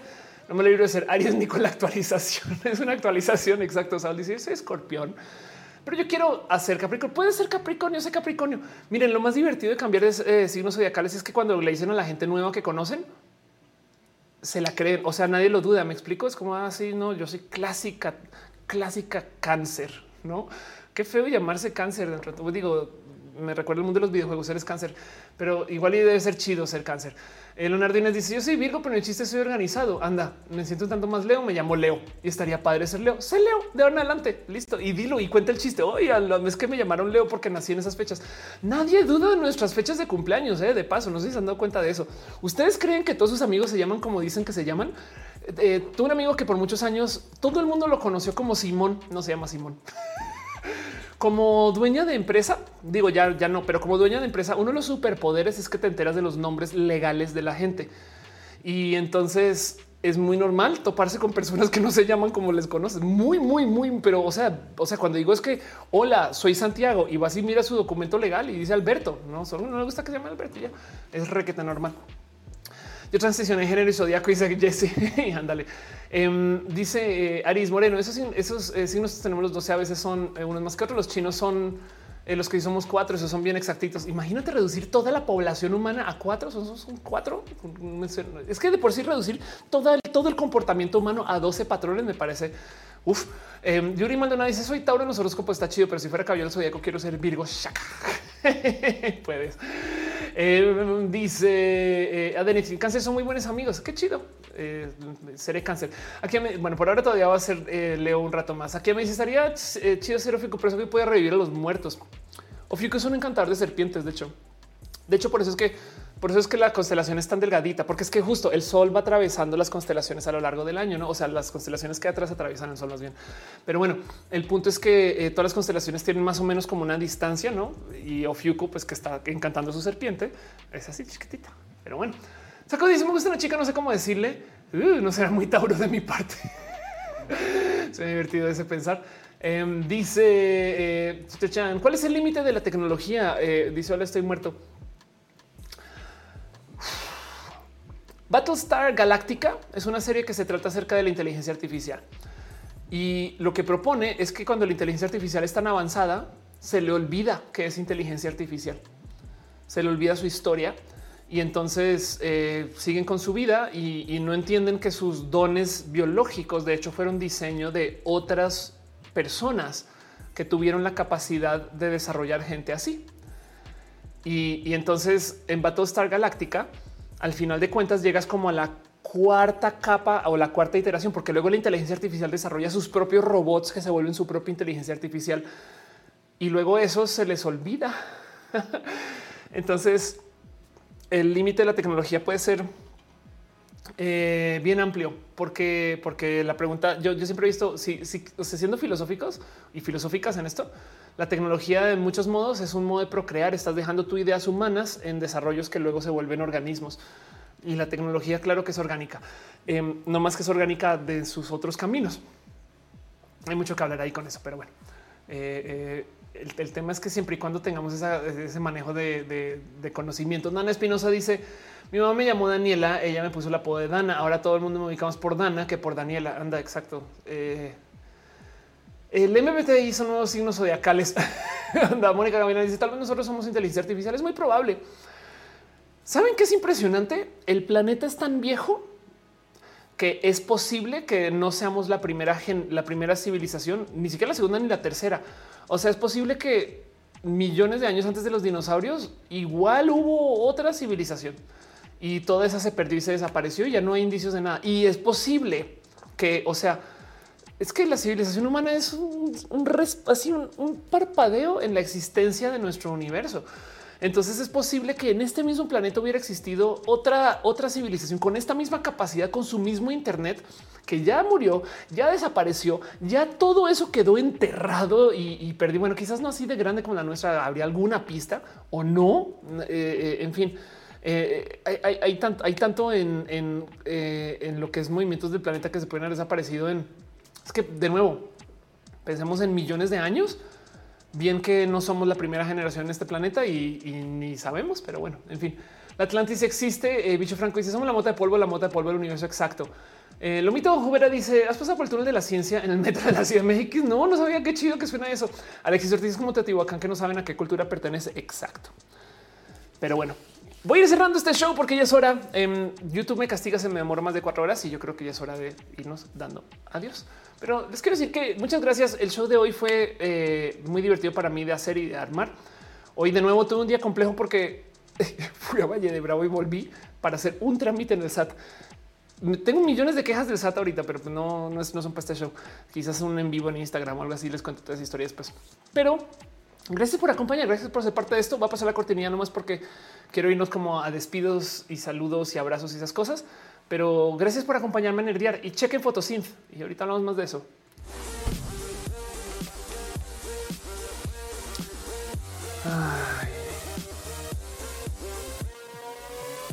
Tantas cosas que suceden en este show. Espero que la pasen también ustedes como yo eh, y espero que se sientan también con, con, todo lo que pasa aquí como yo, que en últimas Roja en estos años ha cambiado mucho y en estos meses como que ya decidí darle más formita como este chacoteo casual, esta plática y, un poquito menos show. Y ahora me estoy enfocando más en hacer que eh, el show show sea nomás para la primera sección y luego para el mini roja.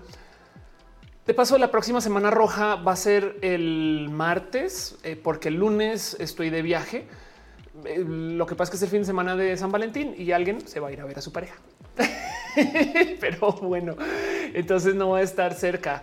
Eh, pero bueno, dice Cursos Aguilar que no se acabe. Aquí vamos a seguir. ¿Cómo se llama el libro de la impro? Nuevamente te lo muestro. Busquen a Piolo Jubera. Em, la verdad es que el libro de la impro está en su cuenta de Instagram yo creo que lo va a promocionar ad nauseum el pobre Piolo, pero bueno, eh, como sea, la vida es una improvisación de Piolo Jubera y lo recomiendo mucho a Piolo y a su libro.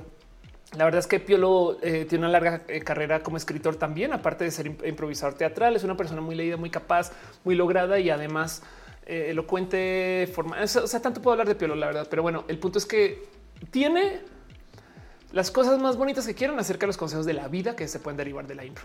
Recomiendo mucho, pero bueno. dice Aldubar, viajando en pandemia sería la cuarta vez que viajo, sí, ya sé. De hecho, ya di positivo, imagínate. Eh, y también por eso me encierro en mi casa. JC Sol dice: Tienes más contacto con tu público, casual, así es mejor, así te conocemos más. Gracias. Eh, Ángel Reyes dice: Tan lindas. exacto. San Violentín a veces un poco parecería así. Lo mito Jubera dice: eh, Le toca a besos a René, le toca a besos a René. Sí. ¿Tú tienes libros? Dice Misael. No. De hecho, em, el tema con me han ofrecido escribir libros, pero todavía siento que no. O sea, mis libros son roja y sí, yo sé que sería bueno tener un imprimible y demás, pero como que siento que aquí hay más, no sé, algún día me sentaré a escribir cuando tenga, me sienta más meritoria también de algo que, quiera dejar en un libro. Puede ser, es algo así. Este, eh, aquí me, ¿qué estás diciendo? Eh, eh, eh San Valentín. Pero, ¿qué dijo que me le estoy dando scroll que le están diciendo hoy? Lo siento, no, no topo. Eh, quiero que dijo que necesito, necesito que me esta semana. Ay, lo siento. Ok, de hecho me habías dicho que antes la semana antepasada me has hablado. Lo siento mucho y la verdad es que esta época ha sido una época muy de pruebas. Em, ha sido bien complejo ver cómo, cómo nos hemos tenido que reinventar, no para no más procesar todo lo que está pasando.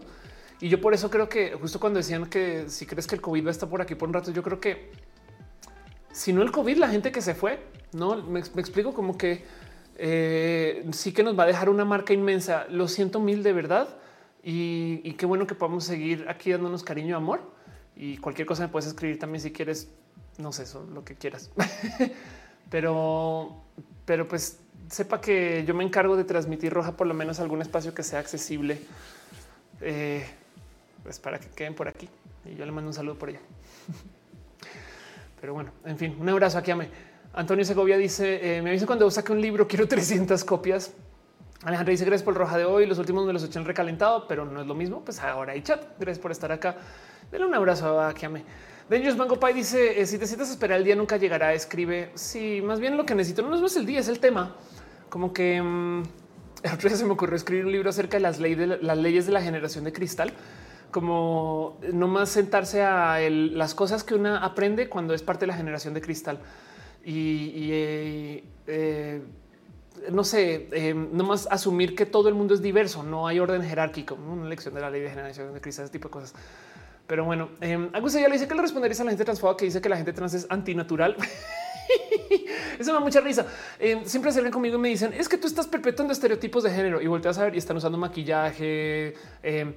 Como que si lo piensas, no sé, eh, hay una cantidad de mujeres cis que se operan más que cualquier mujer trans, no? Entonces te volteas así y entonces ves que una, ves que una mujer tiene, eh, usa tacones, eh, extensiones, uñas postizas, tiene implantes, se usa maquillaje y, yo soy antinatural, no? nada, en fin. Em, veo que están hablando muchas personas que no sobrevivieron el COVID.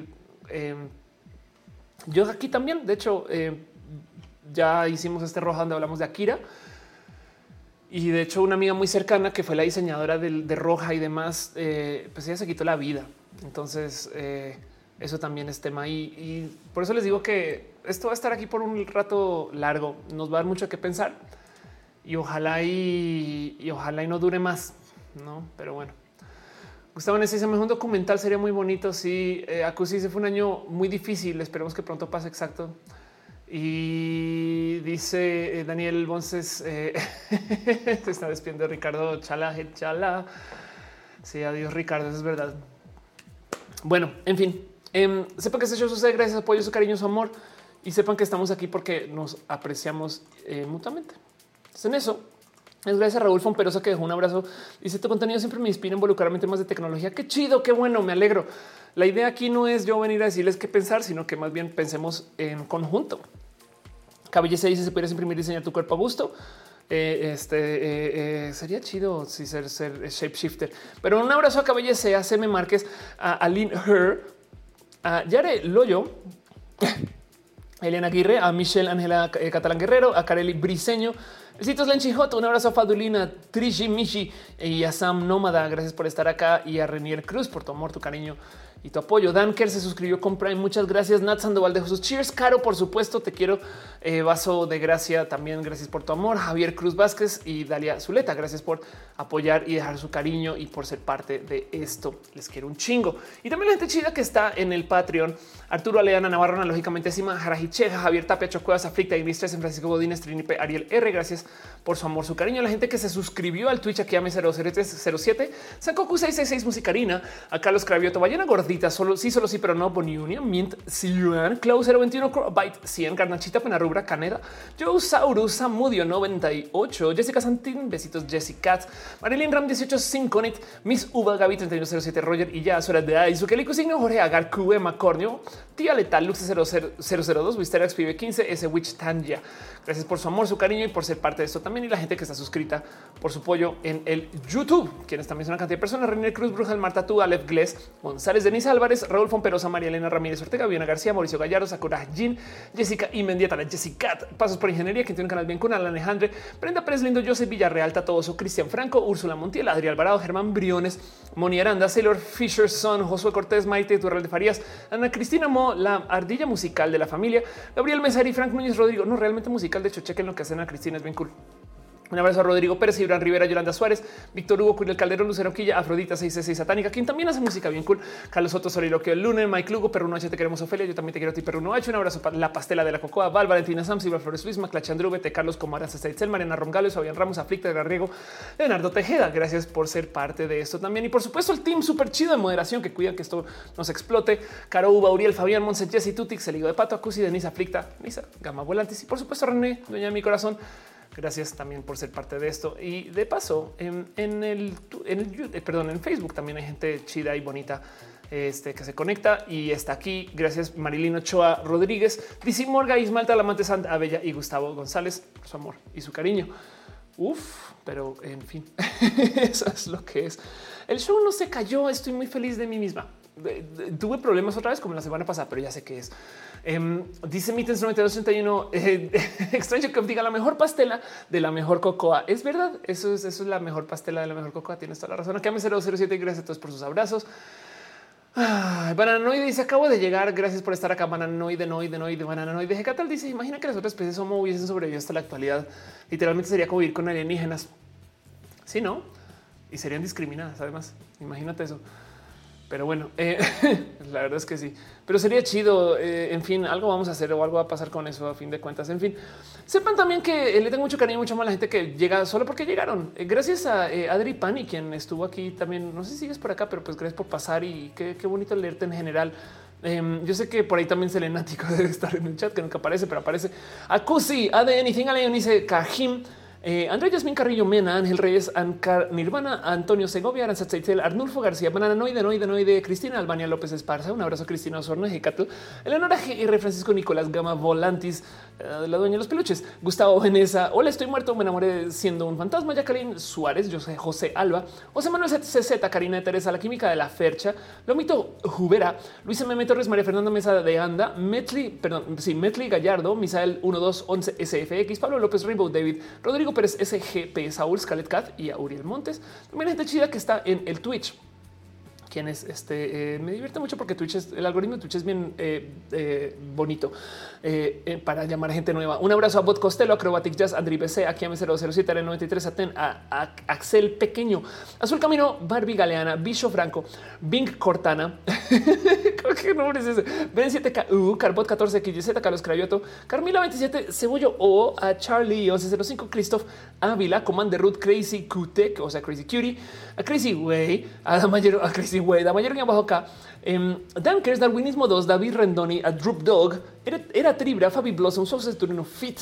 Y entonces Moon también debería estar por ahí. No sé si no apareciste en el chat. Fercho Azul 96, Garnachita, Gamer 01, Guille Pardo eh, 149, Hero Beat 10, a Igni 712, Jack Hino, a JC Solrak, Jeffrey Corga, Jesús López 86, Jiffy Unionix, Jochen Rindt, King Robert, Lico Signio, Muffet, a mí miau, Mili miau, gracias. A mí Cian Mittens 9261, a Moistec, Musicarina, Nat Sandoval T, un besito Nat, abrazos por ella, eh, también de cumpleaños de paso, a Pablo de P9, a Panda McFly, a Papi Crocs, a Pat Big C, a Pax 2, a Pedro Garles 007, a Rose 3995, Robin Jonko, Ruli Boica, Ruli Boica, gracias.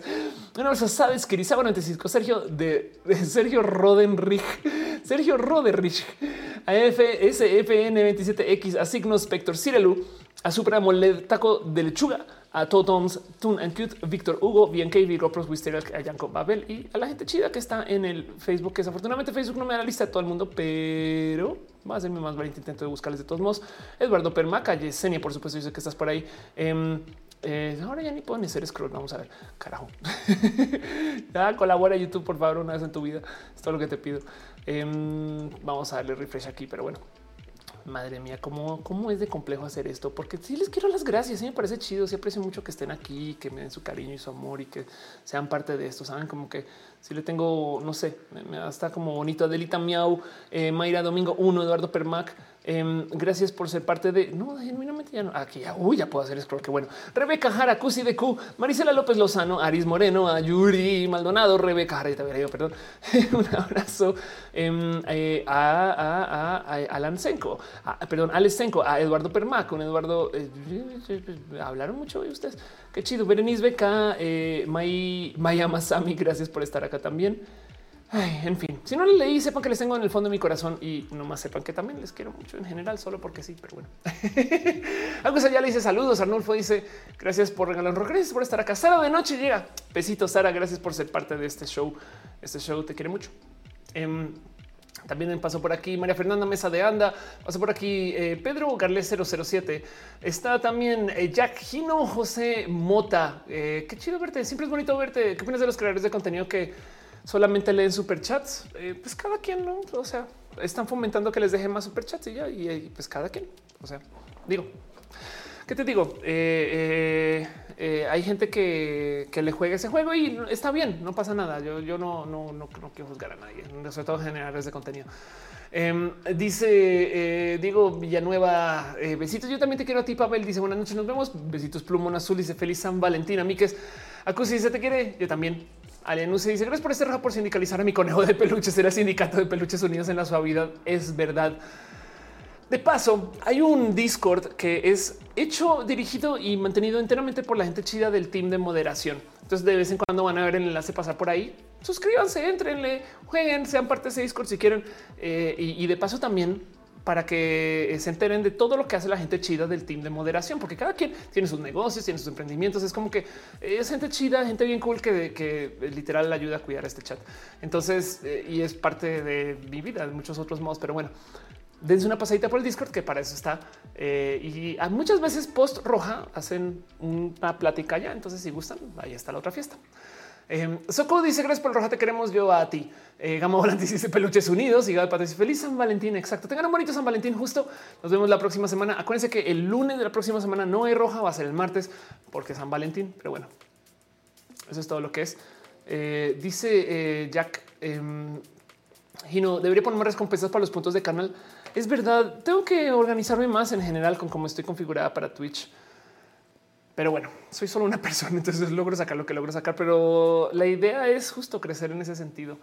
Como sea, yo aprecio mucho que siempre estén acá. Cusi dice solo queremos ayudar, pues es que hacen cosas chidas ustedes. Javier dice buenas noches, Ofelia. Buenas noches, Javier. A Anything le gustó. Muchas gracias. Jonathan dice siempre un gusto ver roja a todos los youtubers como Ofelia tuviesen la misma difusión. Em, sí, aunque sabes también, eh, yo podría darle difusión a la gente de youtuber. Hace nada colaboré con la gente chida de Planeteando. Recomiendo em, eso desde el fondo de mi corazón.